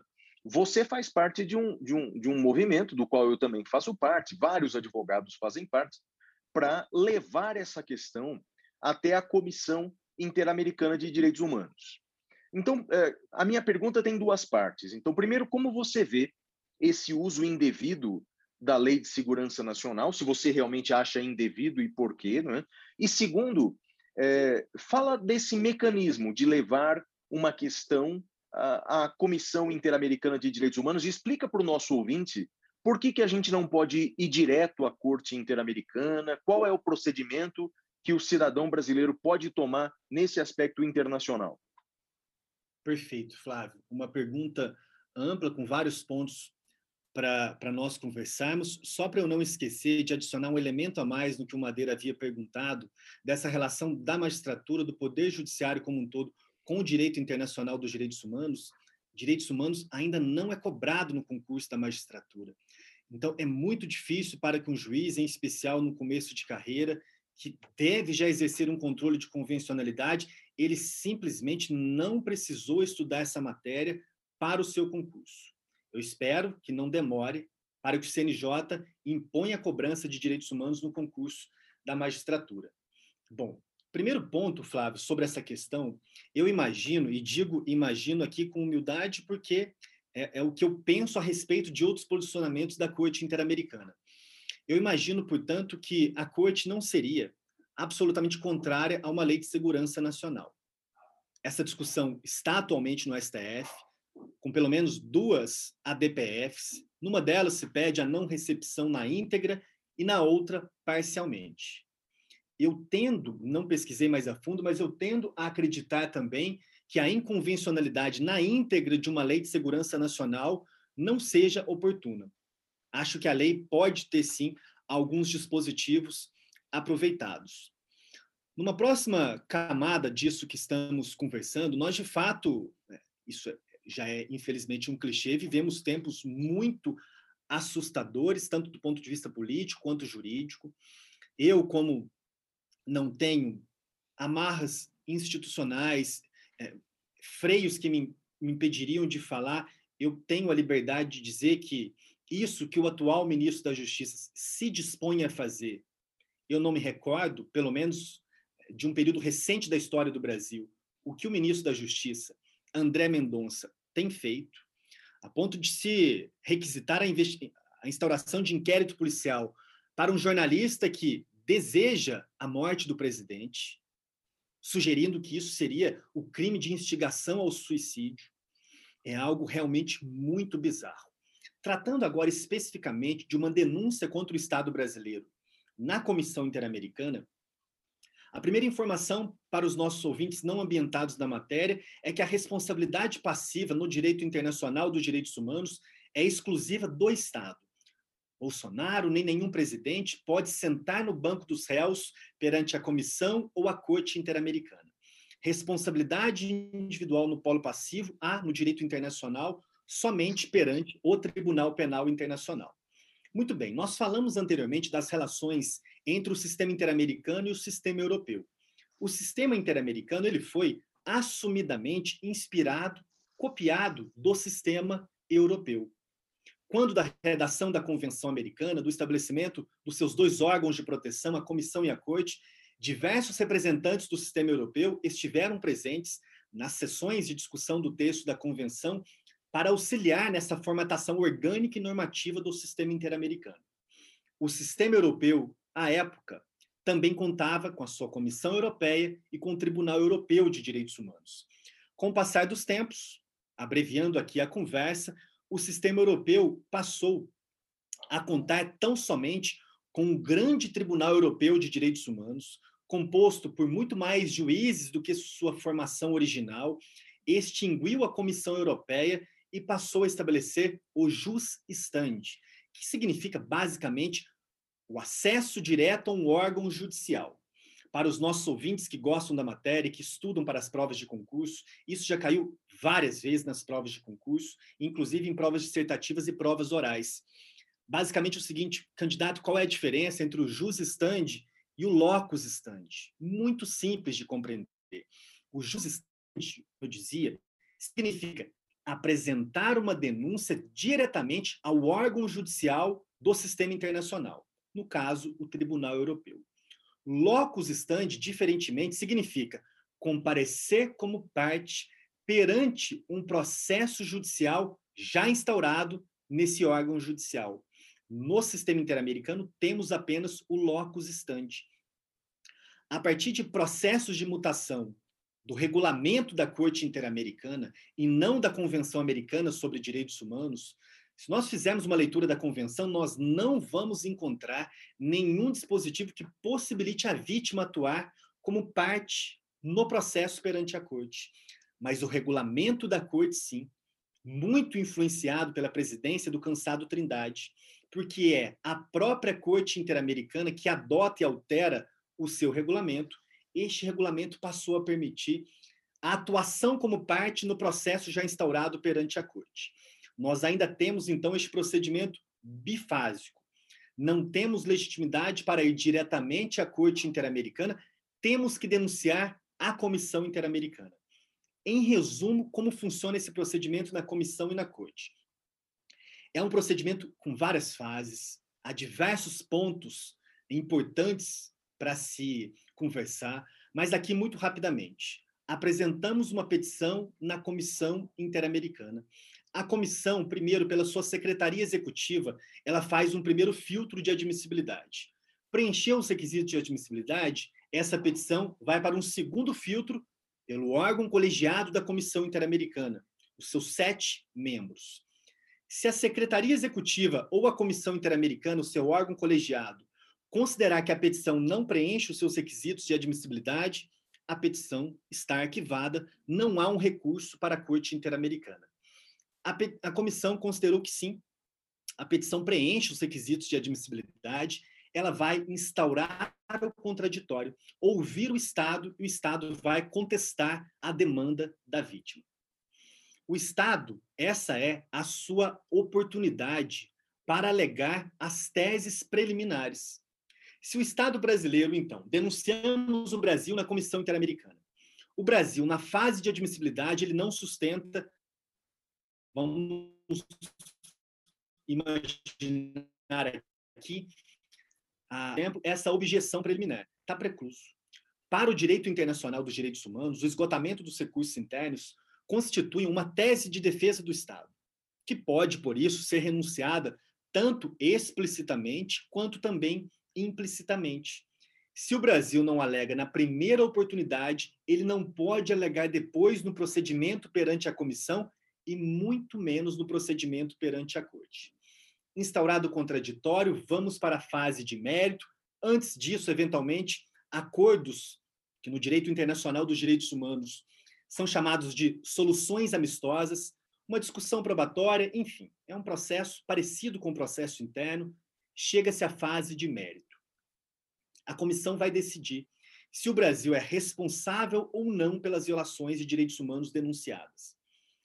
Se a comissão conclui o Brasil de fato é responsável, ela vai estabelecer algumas recomendações para o Brasil e fixar um prazo para que o Brasil cumpra com essas recomendações.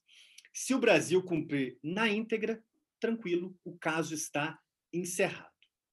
Se o Brasil descumprir parcial ou totalmente, a Comissão Interamericana ela prossegue e abrem-se para a comissão duas opções.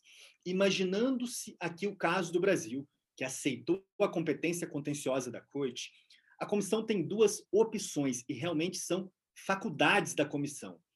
Ela pode submeter o caso à jurisdição contenciosa da Corte, ou ela pode simplesmente avançar para um segundo relatório de mérito chamado relatório de mérito definitivo. A grande diferença do relatório de mérito definitivo com o relatório de mérito preliminar, na, na verdade, as duas maiores diferenças, é que o primeiro é confidencial. Ele não pode ser divulgado, enquanto que o segundo, sim, pode e não deve ser divulgado, e a Corte Interamericana entende que o segundo é vinculante para o Estado. A comissão decidiu submeter o caso à jurisdição contenciosa da Corte. O caso chegou à Corte Interamericana. A comissão, pelo menos desde 2009, mas antes havia alterações no regulamento da Corte nesse sentido, a comissão perdeu a sua posição dual perante a Corte. Antes, ela atuava como representante do sistema, uma espécie de Ministério Público na ordem jurídica internacional, e também como representante processual das vítimas. A Corte foi percebendo que isso não estava dando muito certo. Às vezes poderia ocorrer, por exemplo, conflito entre vítima e comissão interamericana a respeito do mérito do caso e também a respeito das medidas de reparação. Enfim, a comissão passou a ser considerada exclusivamente representante do sistema. É a vítima que vai atuar como parte perante a corte. O processo chegou à corte, a comissão fez uma nota de envio, juntamente com o seu relatório de mérito preliminar. A Corte Interamericana vai notificar a vítima e a vítima vai apresentar uma petição chamada EPAP escrito de provas, argumentos, enfim. É uma espécie de petição inicial no sistema interamericano. Apresenta essa petição inicial, de novo, um filtro de admissibilidade perante a corte, contraditório pelo Estado, audiências públicas, fase oral, alegações finais, sentença de mérito da Corte Interamericana, que é inapelável, mas admite uma espécie de embargos de declaração no prazo de 90 dias contados da sua notificação. Aqui mais uma diferença interessante para os nossos ouvintes ficarem bem ambientados às diferenças dos sistemas europeu e interamericano. No sistema europeu, a partir do momento em que o Tribunal Europeu sentencia um caso, ele praticamente abandona este caso. Ele entrega este caso para o Comitê de Ministros do Conselho da Europa. No sistema interamericano, não. A Corte Interamericana ela não abandona este caso enquanto o Estado não cumprir na íntegra com as suas medidas de reparação. Tanto que os nossos ouvintes que quiserem acessar o site da Corte, vão lá casos com sentenças de supervisão de cumprimento. Se não me falha a memória, apenas o caso Escher de todas as condenações do Brasil já está definitivamente arquivado porque o Brasil teria cumprido com todas as medidas de reparação. Muito bem. Falando agora para encerrar a resposta da problemática em si envolvendo as violações de direitos humanos do governo atual. Os direitos humanos violados neste caso estariam basicamente relacionados ao direito à liberdade de expressão. E este é um ponto, Flávio Madeira, que devemos compreender muito bem no sistema interamericano. A Corte Interamericana e a Comissão Interamericana, elas sabem que a nossa região é marcada por um autoritarismo. Elas sabem que a nossa região não pode dar muito espaço para vozes e discursos que defendem o fim do Estado democrático. Quando comparamos, por exemplo, com a jurisprudência da Suprema Corte americana, não há esse paralelo na Corte Interamericana. Não há admissão de discursos de ódio. A Corte Interamericana adota uma concepção mais pragmática. Ela não quer ver o Estado de Direito em risco. Ela não quer ver a democracia em risco, ainda que seja por figuras que estão fora do sistema político, a exemplo de humoristas. Muito bem a violação especificamente, na grande maioria dos casos, do direito à liberdade de expressão, um ponto processual muito importante: esgotamento dos recursos internos. Para que possamos pedir uma medida cautelar à Comissão Interamericana, é uma medida de urgência, idêntica ao que temos no processo nacional, nós não precisamos esgotar os recursos internos. Seria contraditório. Vamos pensar aqui associando a uma vítima que vocês, inclusive, fazem um, um excelente gesto de, de caridade e de amor ao próximo, que é o padre Júlio Lancelotti. O padre Júlio Lancelotti estava sendo ameaçado, inclusive, por agentes estatais da Polícia Militar do Estado de São Paulo. Imaginem se o sistema interamericano exigisse do padre Júlio Lancelotti que, primeiro, judicializasse a questão no primeiro grau, fosse para o Tribunal de Justiça do Estado de São Paulo, STJ e STF. Seria um grande absurdo. O regulamento da Comissão Interamericana exige apenas que a vítima tenha denunciado a situação de risco às autoridades nacionais. As ações do governo em relação à aplicação excessiva e desmedida da Lei de Segurança Nacional estão amplamente denunciadas para as autoridades nacionais. Por isso, para cautelar, não vejo nenhum problema. Em se tratando, para encerrar, Flávio, da questão da denúncia propriamente dita, colocar o Brasil no banco dos céus, porque o regime de urgência, das medidas de urgência e do sistema de casos, eles são autônomos. O que faremos, porém, é algo conjunto. Denunciaremos o Brasil e veicularemos também um pedido de medida cautelar. Caio, mas e os recursos internos? Vocês não vão esgotar os recursos internos? Nós vamos aplicar um entendimento clássico. Eu digo clássico porque ele não foi. A Comissão Interamericana não teve mais oportunidades de reiterar esse entendimento. Mas é um entendimento que, de resto, consta na doutrina. O próprio Cansado Trindade, ex-juiz da Corte Interamericana, tem uma obra excelente, exclusiva sobre esgotamento dos recursos internos. Em resumo, além das exceções previstas no texto da Convenção Americana, admite-se superar a, a, o esgotamento dos recursos internos quando estamos diante de violações estruturais de direitos humanos. A aplicação da Lei de Segurança Nacional, ela é evidentemente uma violação estrutural. Por isso nós podemos excepcionar a regra do prévio esgotamento dos recursos internos. É um grande assunto. É um assunto que nas minhas aulas eu fico quase três horas falando exclusivamente deste procedimento. Para os nossos ouvintes que quiserem aprofundar rapidamente com uma leitura na internet, eu recomendo o texto da Convenção Americana, o regulamento da Comissão de 2013 e o regulamento da Corte Interamericana de 2009. Sensacional. Madeira, é com você. Eu tô, tô um pouco passado aqui agora, que eu tava, recebi aqui no Twitter uh, um aviso. Provavelmente vocês deviam ser amigos dele também de Twitter.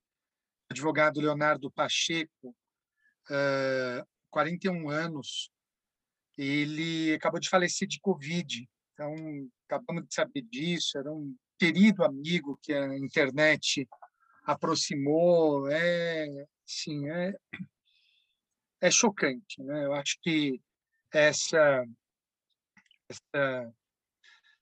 Enfim, chocante. Chocante pensar que muitas dessas mortes eram evitáveis. Né? Enfim, eu sei que não é o momento, mas eu estou bem, bem chateado, bem triste. Fica aqui minha homenagem a todos uh, na pessoa do Léo, uma pessoa extremamente generosa, gentil. E, Caio, eu tenho mais uma pergunta para você, que é, considerando justamente esse momento que a gente vive, né, de pandemia e tudo mais, uh, a minha pergunta para você é: se você pode escolher um julgado da corte como o representativo do mais importante para o momento atual, qual seria e por quê? Perfeito, Madeira. Primeiro, a minha solidariedade e algo que tem ocorrido muito comigo e com certeza com vocês também. De alguma forma, todos nós já, já tínhamos um grau de, de empatia pela dor do próximo, mas o Twitter, às vezes, pelo menos para mim, ele fica quase intolerável, porque nós, nós nunca tivemos essa oportunidade para entrar na internet, às vezes, para se distrair ou se informar e ficar pulando na nossa tela quantas dores de familiares que estão perdendo as suas pessoas queridas. Eu o Twitter virou um obituário, né? Um obituário.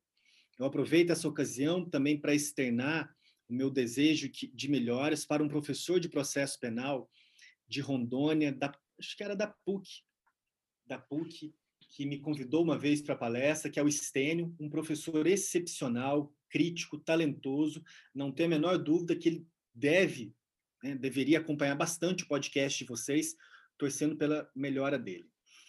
Bom, Madeira, eu vou me permitir a citar dois casos, que são dois casos bem bem impactantes do sistema interamericano, um contra o Brasil e um contra outro Estado.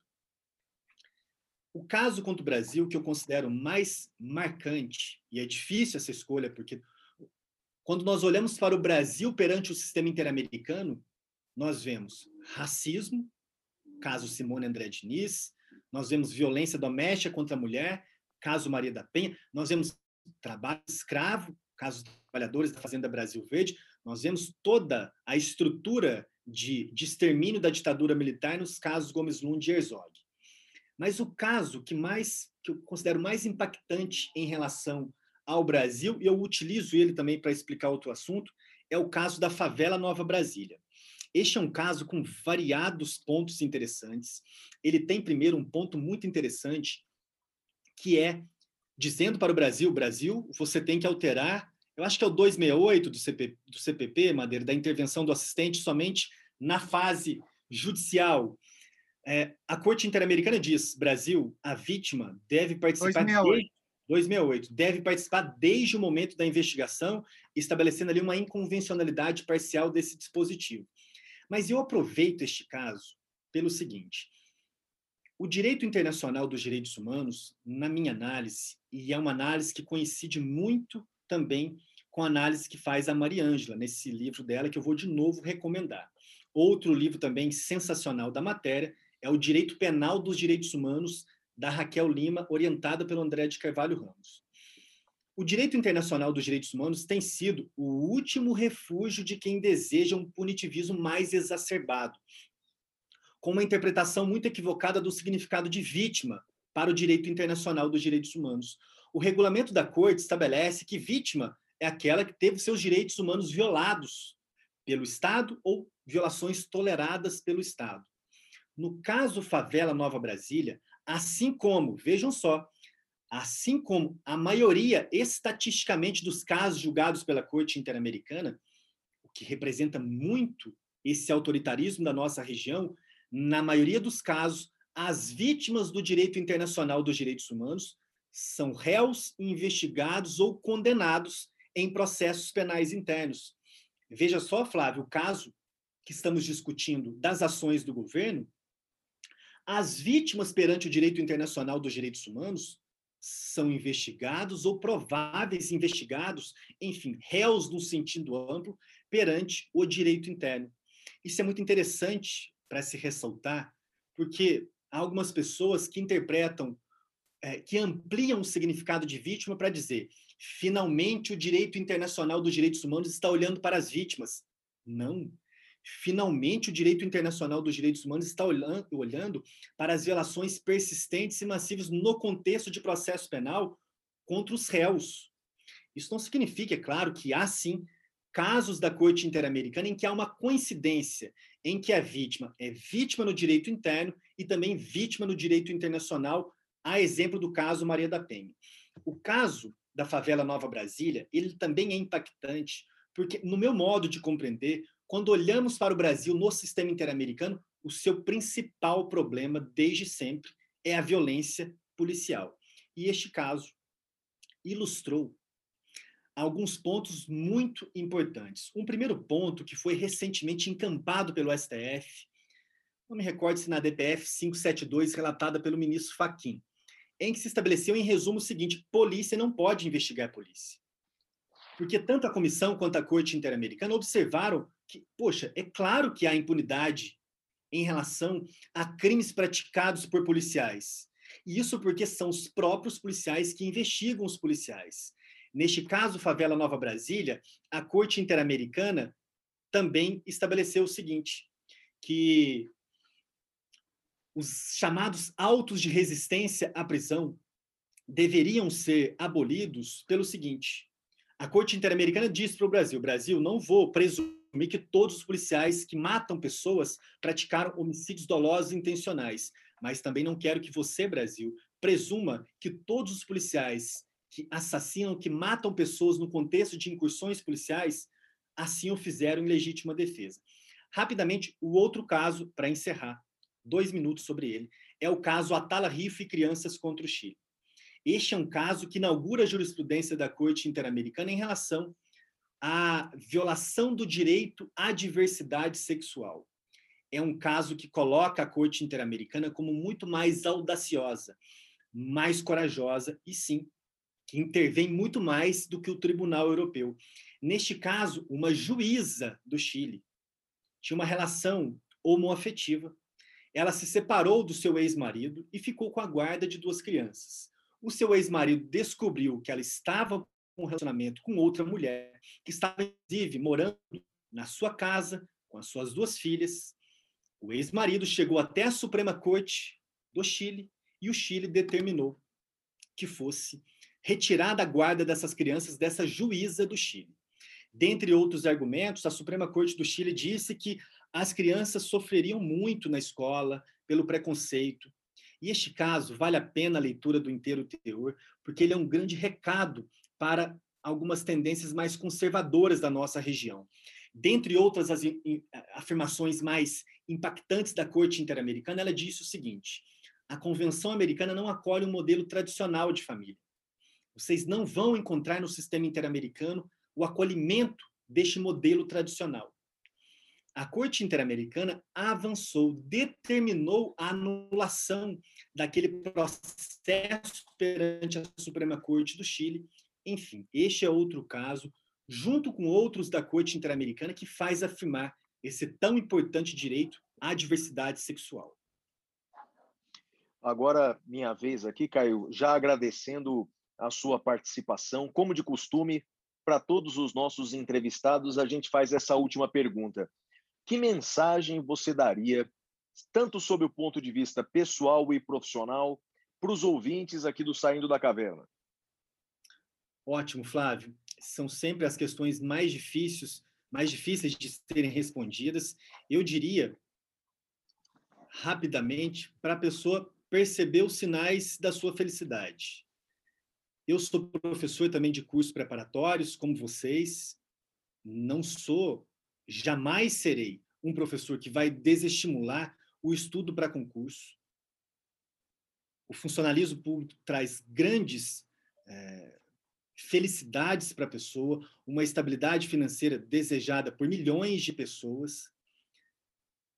Mas eu gostaria muito que os meus alunos, as minhas alunas, não tivessem esse sonho profissional como algo incontornável, para que fosse, durante a sua trajetória, percebendo os pequenos sinais, percebendo que o direito também pode fornecer múltiplas possibilidades. Você está absolutamente focado no concurso, tudo bem, continue assim. Vá percebendo os sinais, eventualmente você gosta de dar aula, tem uma faculdade na sua cidade, você, você sente que tem uma facilidade para se comunicar, você pode começar um negócio online. O concurso público ele pode trazer muita felicidade, mas ele pode trazer também muito sofrimento. E para encerrar, nós vivemos, nós nós acompanhamos nós três o quanto que de bom foi produzido nos últimos anos em relação a toda essa atmosfera de estudos para concurso e o quanto foi produzido também de horrível para quem estuda para concurso. Cuidem de vocês. O concurso não é a única finalidade da sua vida. Você deve sim estudar muito. É um período da vida de desequilíbrio. Não dá para ficar equilibrado. Se hoje nós conseguimos um equilíbrio, atividade física, tudo a sério, Netflix, o cinema, tudo bem, a época do concurso é sim uma época de desequilíbrio, você vai ter que focar mais no estudo, mas cuida de você e perceba alguns sinais que estão ao seu redor e tente pelo menos internalizar que se eventualmente lá na frente você não conseguir ser aprovado, a sua vida não acabou e você ainda pode ser muito feliz profissionalmente em outras atividades. Eu encerro agradecendo muito ao Madeira, ao Flávio, por essa honra de ter participado aqui do Saindo da Caverna. Obrigado, Obrigado Caio. Caio. Acho que foi um, um baita papo e é, acho que essa dica é fundamental. A gente está nessa vida para ser feliz. E o, existem vários caminhos para sermos felizes. Mas seja funcionalismo público, seja a iniciativa privada, o fato é que uh, a felicidade é a busca e o, os caminhos são variados, nenhum deles é exclusivo. Eu acho que isso, é, essa lição do Caio é muito importante. Sensacional. Obrigado, hein, Caio. Obrigado, Madeira. Valeu, gente. Tchau, tchau. Até mais, Madeira. Muito bem, que entrevista bacana, né? O Caio é um cara bem bacana, né, Flávio? Muito legal, né? Muito legal. O cara sabe muito, o cara realmente é um orgulho ter aí ele como professor aí nas nossas trincheiras aí defendendo as mesmas bandeiras. Bem bacana. Muito bem, e agora vamos para o próximo bloco, que é o tema cavernoso, Flávio. Uh. Temas cavernosos.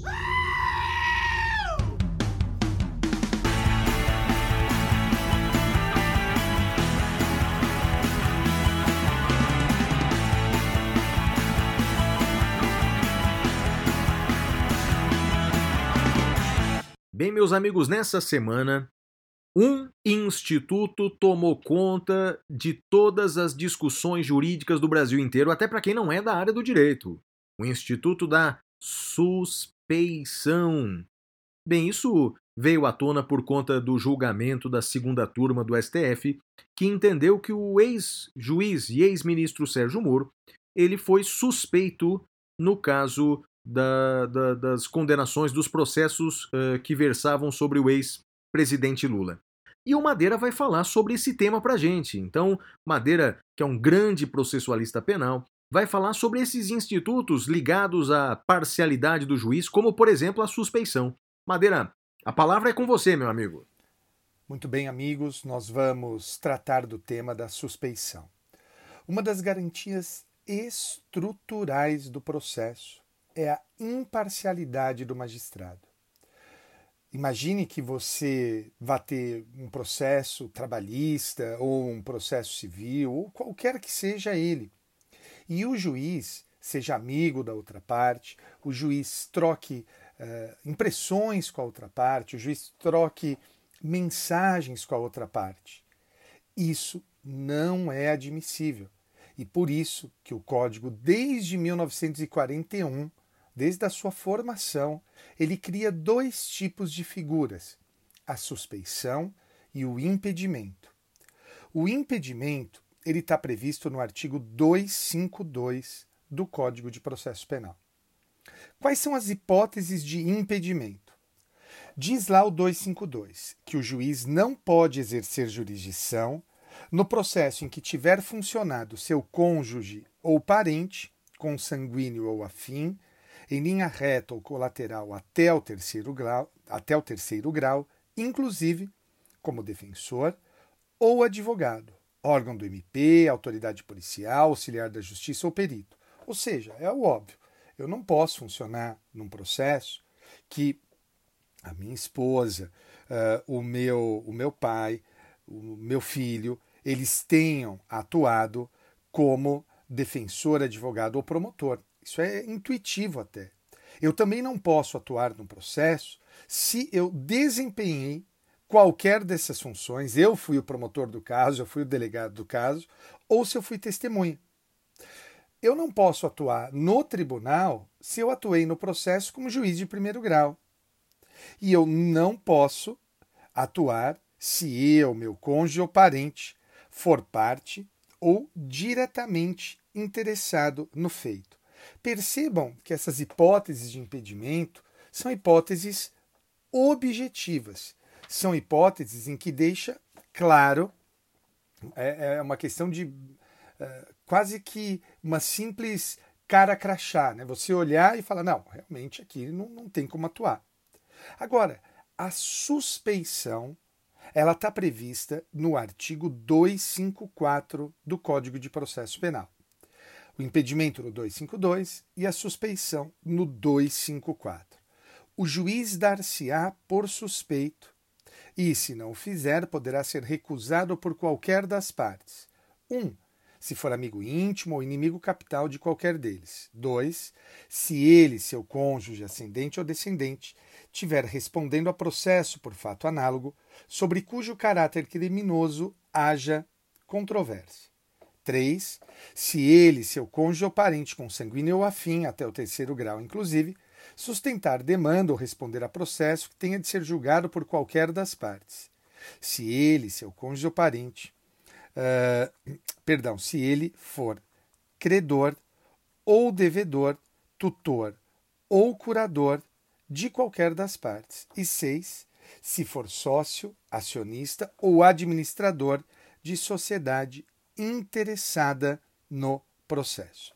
Então, vejam que interessante.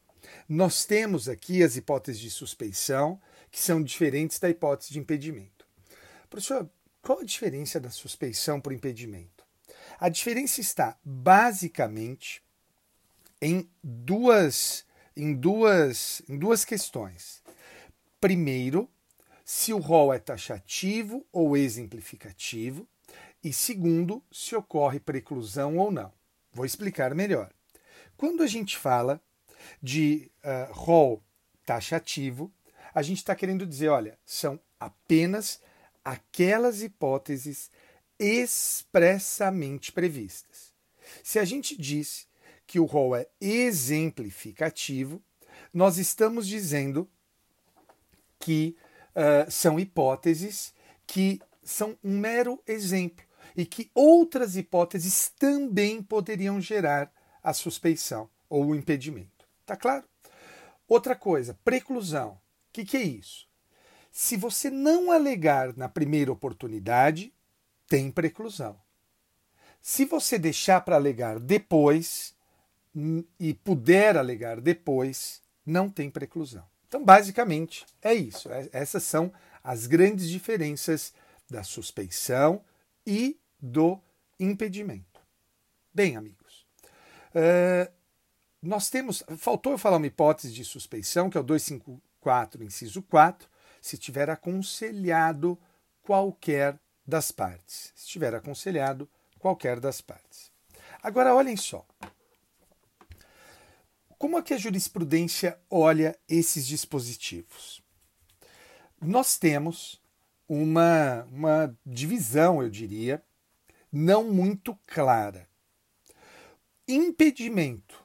O STF e o STJ dizem que são em rol taxativo. Suspeição.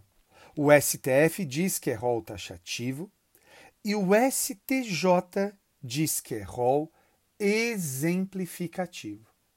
Então perceba que a diferença está na suspeição, se ela seria rol taxativo ou exemplificativo. Tudo bem? Ok? Tem mais algumas coisinhas que eu gostaria de falar com vocês sobre suspeição e impedimento. Existe um conceito que é o da imparcialidade objetiva. Nós dividimos na doutrina imparcialidade objetiva e imparcialidade subjetiva. Nós temos essa divisão. E uh, nessa divisão, o que, que seria isso? Imparcialidade subjetiva. Eu, juiz, pessoalmente, não me sinto nem um pouco uh, parcial no caso. Eu olho para o caso e falo: não, não, olha, eu eu não, não, não sou parcial para julgar esse caso, eu tenho imparcialidade. Então, o primeiro, primeira questão é essa. Imparcialidade subjetiva. Normalmente, nós, quando vamos pensar na imparcialidade, a gente só pensa nessa imparcialidade, imparcialidade subjetiva. No entanto, existe uma segunda imparcialidade, que é a imparcialidade objetiva. A imparcialidade objetiva, ela é construída pela Corte Europeia de Direitos Humanos, no caso Piersac versus Bélgica. E lá fica estabelecido que o juiz deve ser capaz de oferecer garantias para as partes de que ele seja imparcial. Eu vou ler um trecho do julgado para vocês.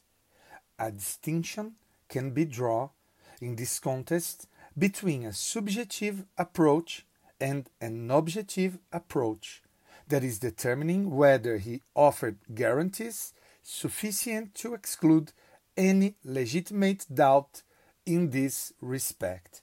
É um caso de 1982. Numa tradução uh, livre seria: uma distinção deve ser traçada nesse contexto entre um aspecto subjetivo e um aspecto objetivo, que consiste em saber se ele é capaz de oferecer garantias suficientes para excluir qualquer dúvida legítima neste respeito. Ou seja, tem como juiz assegurar que ele é imparcial essa é a imparcialidade objetiva. E eu sei o que muitos de vocês podem estar pensando. É a mesma coisa que uh, muitos dos alunos me questionam. Mas, professor, uh, então, uh, como é que o juiz vai garantir a imparcialidade dele? Eu diria que a imparcialidade objetiva é como a justiça. A gente não consegue estabelecer um conceito de justiça, mas a gente consegue identificar situações de injustiça. Com a imparcialidade é a mesma coisa. Nós não conseguimos, às vezes, estabelecer de maneira clara a imparcialidade, mas nós conseguimos, de maneira clara, estabelecer a parcialidade. Então, olha que interessante isso. A meu ver, isso, isso é algo muito importante. Nós não conseguimos estabelecer de maneira clara o que seja a imparcialidade, mas a gente consegue definir pelo seu oposto, a parcialidade. Esse conceito da imparcialidade objetiva também é utilizado uh, pela Corte Interamericana de Direitos Humanos. É o caso Flor Freire versus Equador. Caso Flor uh, Freire, parece um trava-línguas, né? Flor Freire versus Equador, de 31 de agosto de 2016. Diz lá o acórdão. A denominada imparcialidade objetiva consiste em determinar se o funcionário questionado ofereceu elementos convincentes que permitam eliminar temores legítimos ou suspeitas fundamentadas de parcialidade sobre a sua pessoa. Quem decide sobre os direitos de uma pessoa deve parecer atuar sem estar sujeito a influência, incentivo, pressão, ameaça ou intromissão direta ou indireta, mas única e exclusivamente em conformidade com e movido pelo direito. É muito importante entender, muito importante entender que uh, uma coisa que normalmente se alega é que conversas entre juízes, promotores e advogados são normais. É verdade isso, eu insisto, desde o início eu tenho, tenho falado. É direito do promotor, é direito do advogado conversarem com, uh, com juízes. É direito. Na minha atuação profissional como juiz, eu atendo diariamente advogados. Vejam, estou abrindo aqui o, o meu planner, por exemplo, o meu calendário dessa semana. Essa semana eu atendi dois advogados na segunda, um na terça, um na quarta, uh, um na quinta, aliás, dois na quinta e vou atender dois na sexta. Então, olha isso. É muito importante que fique claro: é direito do advogado, é direito do promotor serem atendidos por juízes. Isso é direito. Não é disso que se fala. O que se fala é o conteúdo das conversas. O que se fala é a forma das conversas. No caso Lula, por exemplo, ficou muito difícil. Ninguém vai sustentar que é normal que juízes e promotores conversem pelo WhatsApp às 11 da noite, eu tenho, tenho batido nisso. Aquelas conversas sobre o processo não são normais. Juízes e promotores podem falar besteira, podem né, trocar memes ou sei lá o que for, mas eles não podem falar sobre o caso, receber orientação, receber pedido uh, daquela forma, naquele conteúdo. E no caso Lula, foi isso que foi reconhecido. Uma outra questão interessante se refere à, à Corte Interamericana de Direitos Humanos, no caso Favela Nova Brasília versus Brasil. A Corte Interamericana condenou o Brasil e deixou claro que viola a garantia da imparcialidade quando a investigação é conduzida pelo mesmo órgão ligado ao suposto responsável pela violação. Nesse caso, a violação teria sido praticada por policiais e a polícia investigou o caso. Então, o que disse a Corte Interamericana? Ela diz o seguinte: que ela considera que o elemento essencial de uma investigação penal sobre uma morte decorrente de intervenção policial É a garantia de que o órgão investigador seja independente dos funcionários envolvidos no incidente. Essa independência implica a ausência de relação institucional ou hierárquica, bem como a sua independência na prática. Nesse sentido, nas hipóteses de supostos crimes graves, em que prima facie apareçam como possíveis acusados membros da polícia, a investigação deve ser atribuída a um órgão independente e diferente da força policial envolvida no incidente, como uma autoridade judicial ou o Ministério Público, assistido por pessoal policial, técnicos em criminalística e pessoal administrativo alheios ao órgão de segurança a que pertençam o possível acusado ou acusados, a Corte considerou que investigações estiveram a cargo da mesma dependência responsável pelas incursões na favela Nova Brasília, o que representa uma violação da garantia da independência e da imparcialidade. Então, é mais uma condenação que o Brasil sofreu pela Corte Interamericana de Direitos Humanos. E quais as consequências da suspeição. Quais são as consequências? Vejam, amigos, as consequências da suspeição, uh, nós temos a nulidade. A consequência é a nulidade do processo.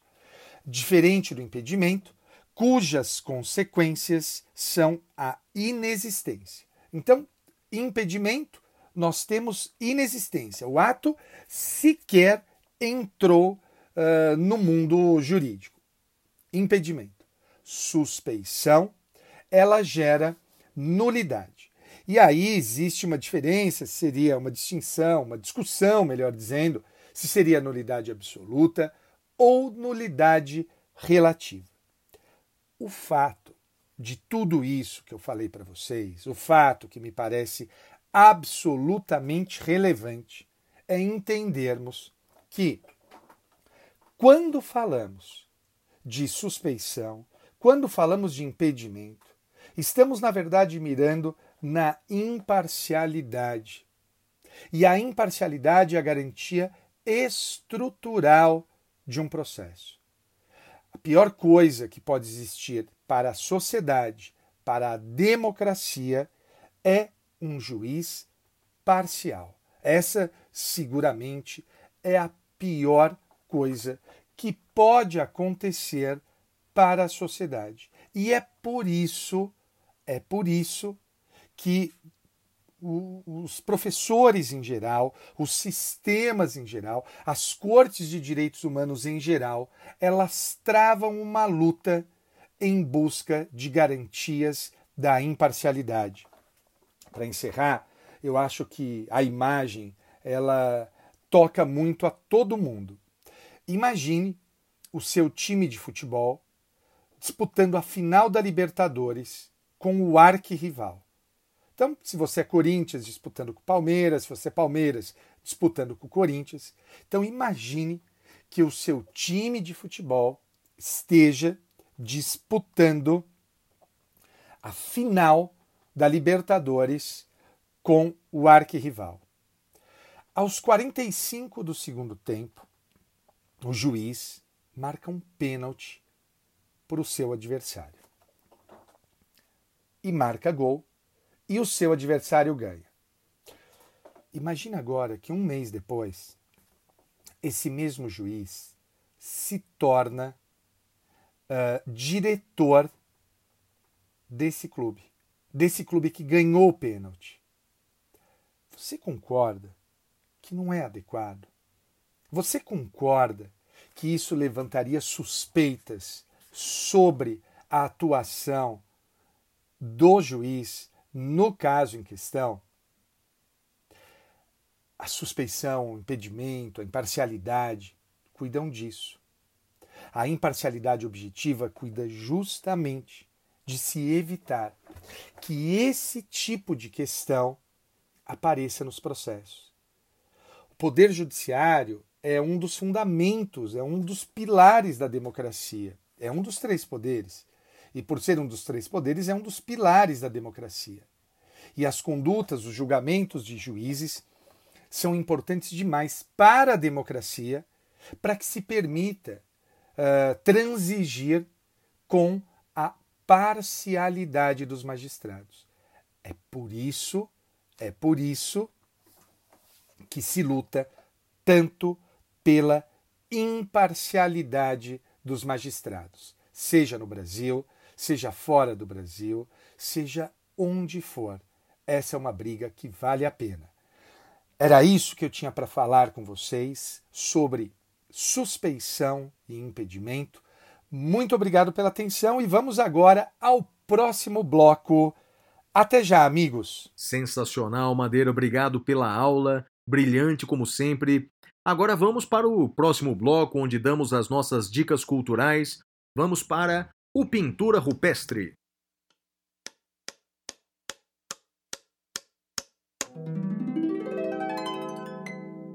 Pintura rupestre. Uau!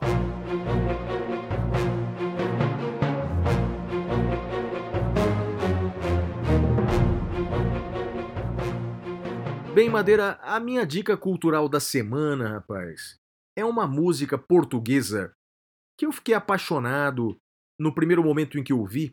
É um cantor português chamado Gil do Carmo, Gil do Carmo. Ele é filho de um cantor famosíssimo lá em Portugal chamado Carlos do Carmo, que morreu é, o mês passado. E o Gil do Carmo, ele está lançando a cada mês uma nova música que vai fazer parte de um disco dele do fim do ano. E essa música que ele lançou agora, Madeira, uma coisa linda, rapaz, para acalmar a alma, chama Fado do Tuk-Tuk. Tuk-Tuk é, se escreve com K no final. T-U-K, T-U-K. Tuk-Tuk. Tuk-Tuk é um carrinho que leva os turistas pelas ruas de Lisboa. E ele fez o fado do Tuk-Tuk. Olha, Madeira, o Gil do Carmo, eu adorei a música. Eu adorei, adorei tanto essa música a ponto de entrar em contato com os, uh, os empresários do Gil do Carmo, eu até entrevistei o Gil do Carmo lá para o podcast O Detrator, foi o, o Detrator da semana passada. Tem uma entrevista com ele, o cara super gente boa, um artista super famoso lá de Portugal. Olha, recomendo todo mundo entrar no YouTube, coloca aí Fado do Tuk Tuk, você vai ver uma música maravilhosa e um videoclipe passando nas ruas de Lisboa. Coisa linda, Madeira. Muito bem. Flávio, a minha, uh, minha dica cultural é uma dica um pouco diferente do que normalmente a gente dá aqui. Eu descobri a existência de um sujeito no Instagram chamado Iron Cowboy James. Iron Cowboy James. Iron de, de, de aço, né? Cowboy de cowboy. E James uh, é o nome dele. Esse cara é completamente insano, Flávio. Esse cara está agora, na pandemia, tentando bater o recorde, e ele está fazendo, a, meta dele é fazer 100 Ironmans em 100 dias. É, você ouviu? É isso. A meta dele é fazer 100 Ironmans em 100 dias. Eu vou abrir aqui no Google para dar as informações corretas do que é um Ironman. O Ironman, Flávio, o, a pessoa tem que praticar 3.860 metros de natação, 180 quilômetros e 250 metros de ciclismo e 42 quilômetros e 200 metros de corrida. Então não é que ele vai fazer isso uma vez, ele vai fazer isso por 100 dias seguidos. Hoje nós estamos gravando isso na, por volta da hora do almoço do dia 25 de março. Hoje ele fez, hoje é o dia 25 dele. Ele já fez 25 provas dessa. Faltam mais 25 para 50 e 75 para 100. Vale a pena acompanhar esse cara no Instagram. É o arroba Iron Cowboy James. Conhece, Flávio? Não, conheço não, Madeira. Conheço Se não. animou? É no, é no Instagram? No Instagram. Não, me animei a segui-lo. Me animei a segui-lo. Ai, Madeira, é isso aí, rapaz. E como é que é o próximo bloco, então, Madeira? Bom, o próximo bloco é o Pasme Excelência, é um bloco que o Flávio traz uma notícia e eu vou dizer se eu pasmo ou não com esta notícia. Bora lá, Flávio.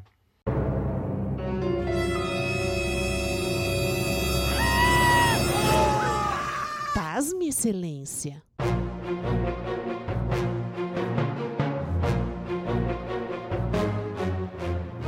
Bem, Madeira, a notícia é, para o bloco Pasma Excelência é o seguinte: o Museu do Holocausto em Curitiba, que aliás faz um serviço brilhante na internet, não é? se manifestou nas redes sociais essa semana com uma nota de repúdio a um gesto bastante polêmico praticado pelo assessor internacional da Presidência da República, Felipe Martins. Não, não é da minha família, apesar do mesmo sobrenome é, aconteceu o seguinte: o, o, o, comunicado do Museu do Holocausto em Curitiba é o seguinte, Madeira, abre aspas. É estarrecedor que não haja uma semana em que o Museu do Holocausto de Curitiba não tenha que denunciar, reprovar ou repudiar um discurso antissemita, um símbolo nazista ou ato supremacista. No Brasil, em pleno 2021. São atos que ultrapassam qualquer limite da liberdade de expressão. Isso porque, é, durante uma sessão é, do Senado Federal, a Câmara o flagrou, enquanto o presidente do Senado falava, a Câmara flagrou o assessor internacional da presidência fazendo um gesto bastante polêmico. Que das duas, uma, ou é um gesto obsceno, ou é um gesto que é um símbolo que vem sendo utilizado por grupos de supremacistas brancos. Então, ou é isso, ou é um gesto obsceno, ou é um, um gesto de supremacista branco. E aí, Madeira, para você examinar o seguinte: supremacista branco no Brasil? Né? Pasma ou não pasma, Madeira? Flávio, eu li agora aqui a notícia e, e eu vou proferir o non-liquid e vou dizer por quê. Non-liquid é o juiz dizer que não vai julgar. E eu vou dizer por quê. Uh, eu fui olhar o, Twitter do, do, do, assessor da presidência que, que fez esse gesto, e ele disse que vai processar as pessoas que o estão acusando de ser um supremacista branco. Uh, e o fato é que, a depender de onde essas pessoas forem processadas, o processo pode cair para mim. Né? Eu posso ter que julgar. Então, eu vou me abster do Pasme Excelência desta semana. Vou proferir o non-liquid, Flávio, porque eu posso vir a ser chamado a julgar esse tipo de, de, de caso, Flávio. Perfeito, Madeira. E o meu comentário vai ser no seguinte sentido: eu não, não vou dizer que aquele ato praticado por ele foi um, um ato uh, de supremacista branco. Até porque uh, ele não é branco. Então, quer dizer, é, assim como eu não sou branco, é, e nós brasileiros não somos arianos, não quer dizer, é, não, não nos encaixamos, nós brasileiros que somos fruto de uma raça miscigenada, é, creio que é, esse discurso supremacista branco não é, não é inteligente. Creio que ele é inteligente é, e, portanto, não, não adotaria esse símbolo. Embora já houve um episódio há pouco mais de um ano em que o secretário da Cultura é, com pequenas palavras de alteração, fez um pronunciamento público com um discurso de Goebbels. Né? Quer dizer, é um, é um negócio com requintes de detalhes é, de, do, do, do, absurdo de que se trata. Então, é, não vou, não vou é, pré-julgar esse caso. Não sei se foi um ato obsceno, não sei se foi um ato de supremacista branco. O que eu diria é o seguinte: quer dizer, eu fico pasmo com qualquer outro que se arvore no direito de considerar a raça branca, que nem é raça, é a cor, que raça é raça humana, que considera os brancos acima dos negros. Isso é, é, é o auge do, do, do, de sermos primatas, e isso no Brasil não deveria comportar em pleno século XXI. Mas é isso, Madeira. Apresenta o próximo bloco, então. Só uma coisa, algo que eu, que eu fiquei surpreso e, e, e, e só descobri isso ontem, quando, quando surgiram essas acusações contra o, o assessor da presidência.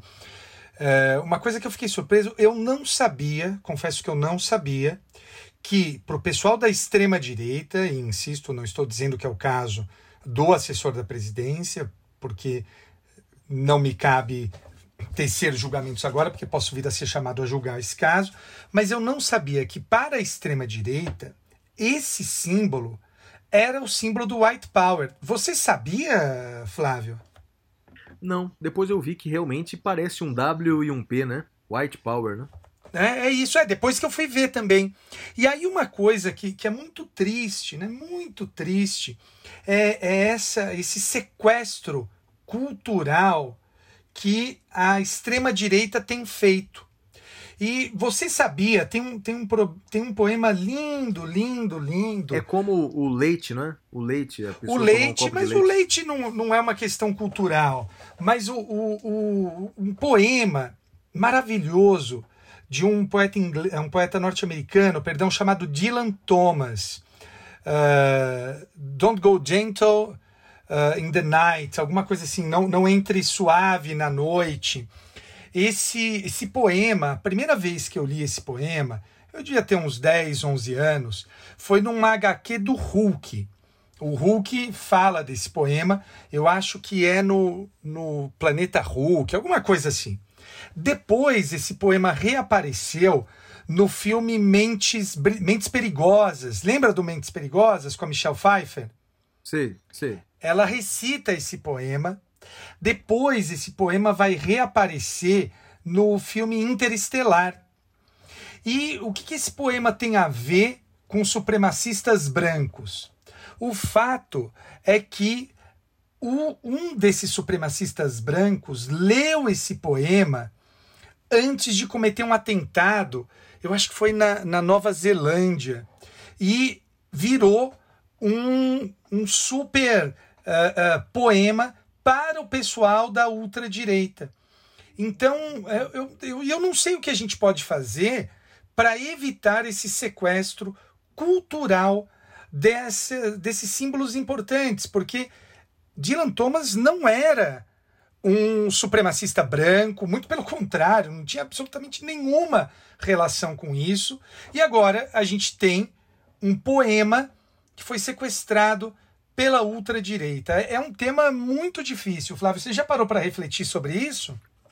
Não, não parei para refletir não, Madeira, mas é bem interessante mesmo, né? É, é, é e, um... acho, ah, e acho que eh, se resolve pela educação. Acho que se resolve pela educação. Porque, veja, discursos absurdos sempre haverá. É, em alguns casos a gente reprime de acordo com a lei, não é?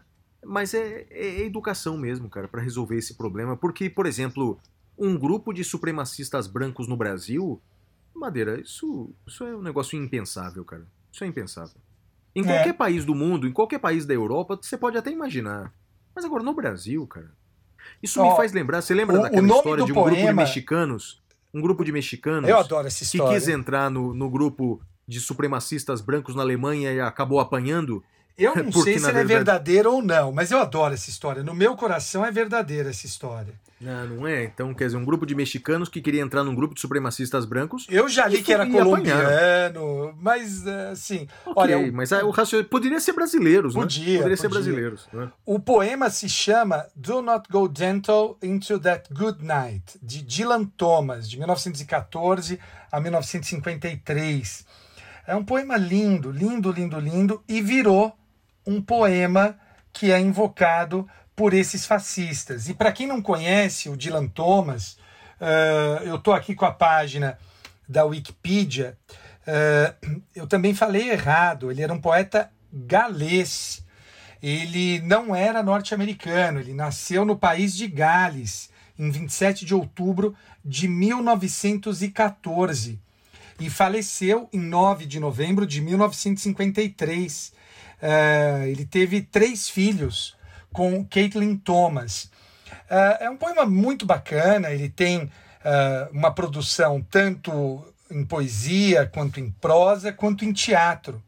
Então eu recomendo a leitura e acho que é isso. Acho que talvez a gente tenha muito, muito, muito que lutar para impedir esse sequestro, né? Aliás, Flávio, é, uma coisa que eu esqueci de comentar. Bob Dylan anota o sobrenome Dylan por conta de uma homenagem a Dylan Thomas, porque o nome de Bob Dylan não é Bob Dylan, o nome dele é Robert Allen Zimmerman. Então ele adota, é, ele adota o nome de Bob Dylan em homenagem a Dylan Thomas, Flávio. Que legal, que legal, não sabia. É interessante. Eu acho que é, talvez seja isso. A gente precise, é o que você falou, né? A educação fazendo com que a gente repudie a apropriação cultural desse pessoal da extrema direita. E vale a pena, deixa eu ver se eu encontro aqui. Uh, deixa eu pegar Dylan Thomas, extremista, Nova Zelândia. Vamos ver se aparece só para confirmar se era isso mesmo. Uh, é isso mesmo. Uh, foi aquele massacre na Nova Zelândia. O atirador ele deixou um manifesto uh, de 74 páginas e nesse manifesto ele cita o poema do Dylan Thomas. Então é por conta disso que a ultradireita sequestrou esse poema. Do not go gentle into that good night. Eu acho que a gente tem que trabalhar para impedir isso, Flávio, e só uh, fazendo as pessoas conhecerem e reconhecerem que Dylan Thomas era tudo menos um fascista, menos um extremista. Flávio. Tá certo, Madeira. E apresenta então o próximo bloco aí. Bom, e agora o próximo bloco nós vamos para o prêmio Capitão Caverna. Até já. É hora do prêmio Capitão Caverna!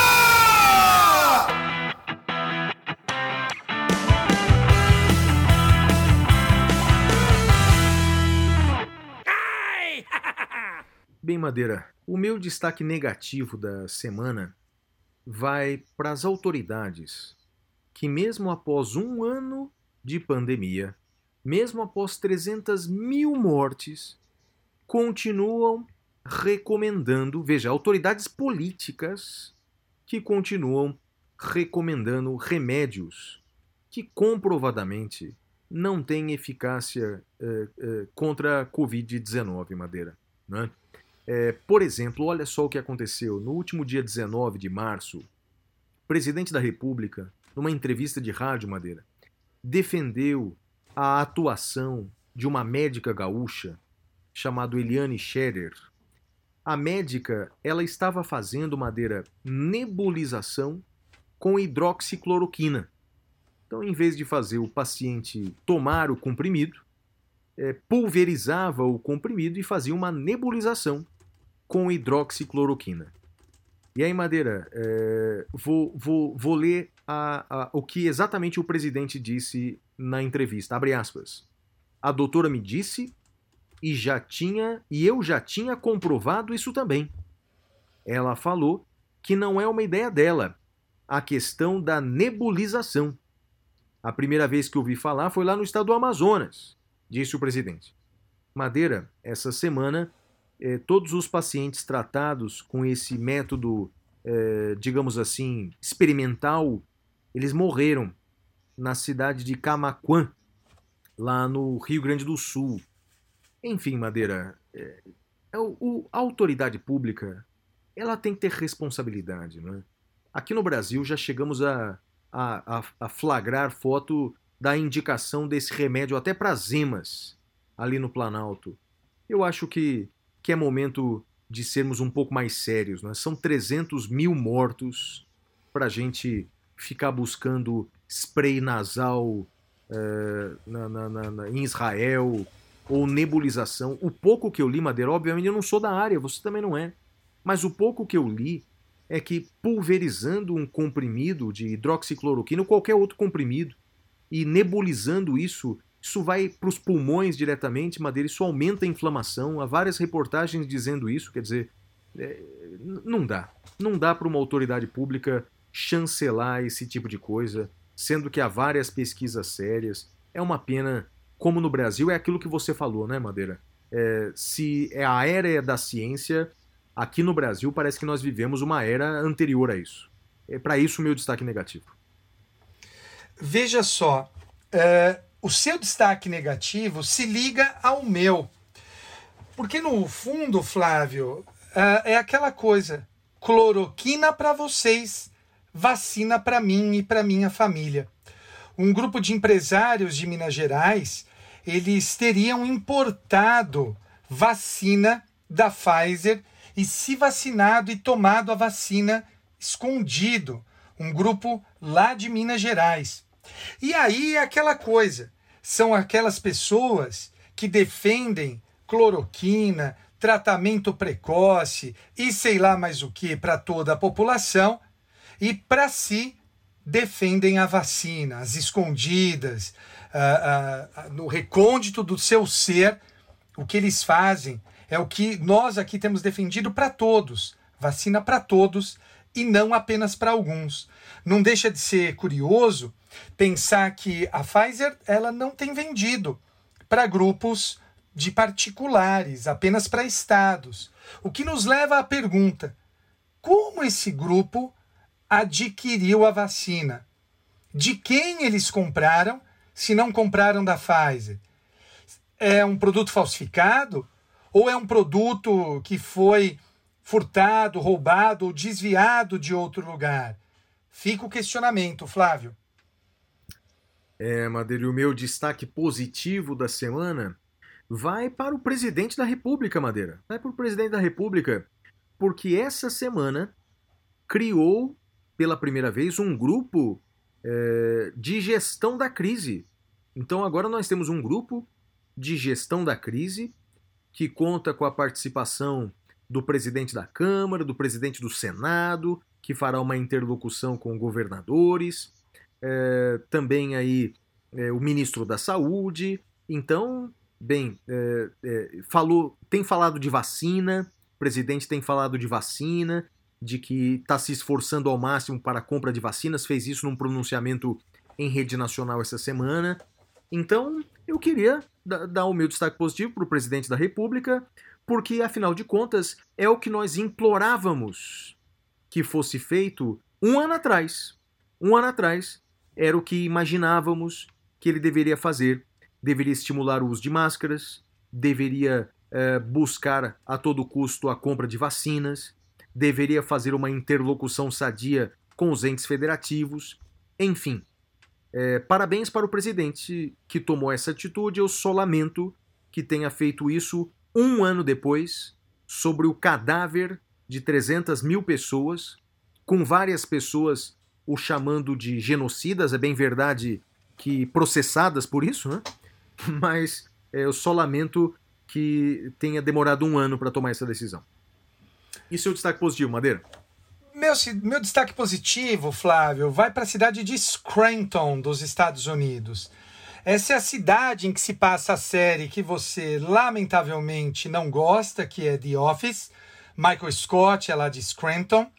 Mas também é a cidade que legou ao mundo Joseph Robinette uh, Biden Jr., também conhecido como Joe Biden. Joe Biden, Flávio, tinha prometido no início do mandato dele que ele vacinaria 100 milhões, ele, ele daria 100 milhões de doses de vacina nos primeiros 100 dias do mandato dele. Pois, Flávio, hoje, 25 de março, ele acaba de dobrar a meta. Ele falou: quer saber? Não vou dar 100, não. Vou dar 200 milhões de, uh, de vacinas nos 100 primeiros dias de mandato. É isso, Flávio. Um presidente que não cumpre a promessa, na verdade, dobra a promessa, porque a primeira ficou muito fácil de ser cumprida. Deve ser bom viver num país ligado à ciência, hein, Flávio? Ah, Madeira, você sabe se a inveja é algum pecado capital, Madeira? Deve ser, né? É um Cara, dos sete, né? Inveja é inveja, gula, preguiça, luxúria, é, avareza. Eu, eu, sou um pecador, Madeira. Porque tô morrendo de inveja disso. Eu também, Flávio. Eu também. Olha, vou... mas agora eu fiquei curioso.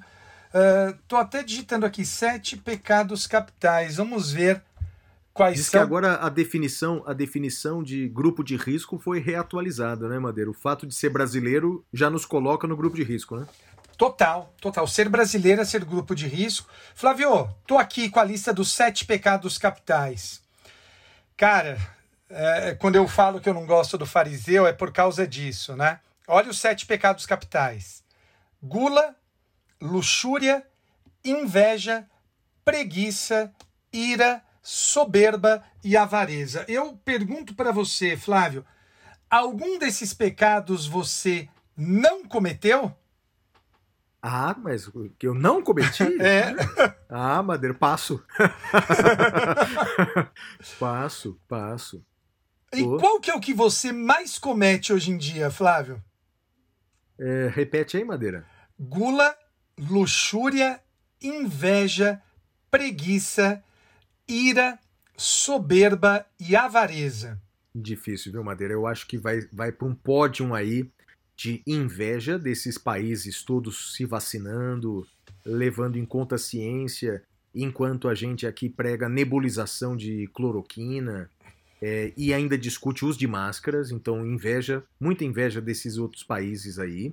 É, gula, eu confesso que de vez em quando, a Não, tem que ser um prato, só. Tem que ser um só. Ah, Madeira. Ah, então tá mais pra ira, viu, Madeira? tá mais pra ira com tudo isso que tá acontecendo no Brasil. Tá difícil, viu, Madeira? Ira. Flávio, eu te acompanho na ira também, Flávio. Ira é o meu pecado capital mais recorrente eh, nos últimos dias. Bem, amigos, é isso.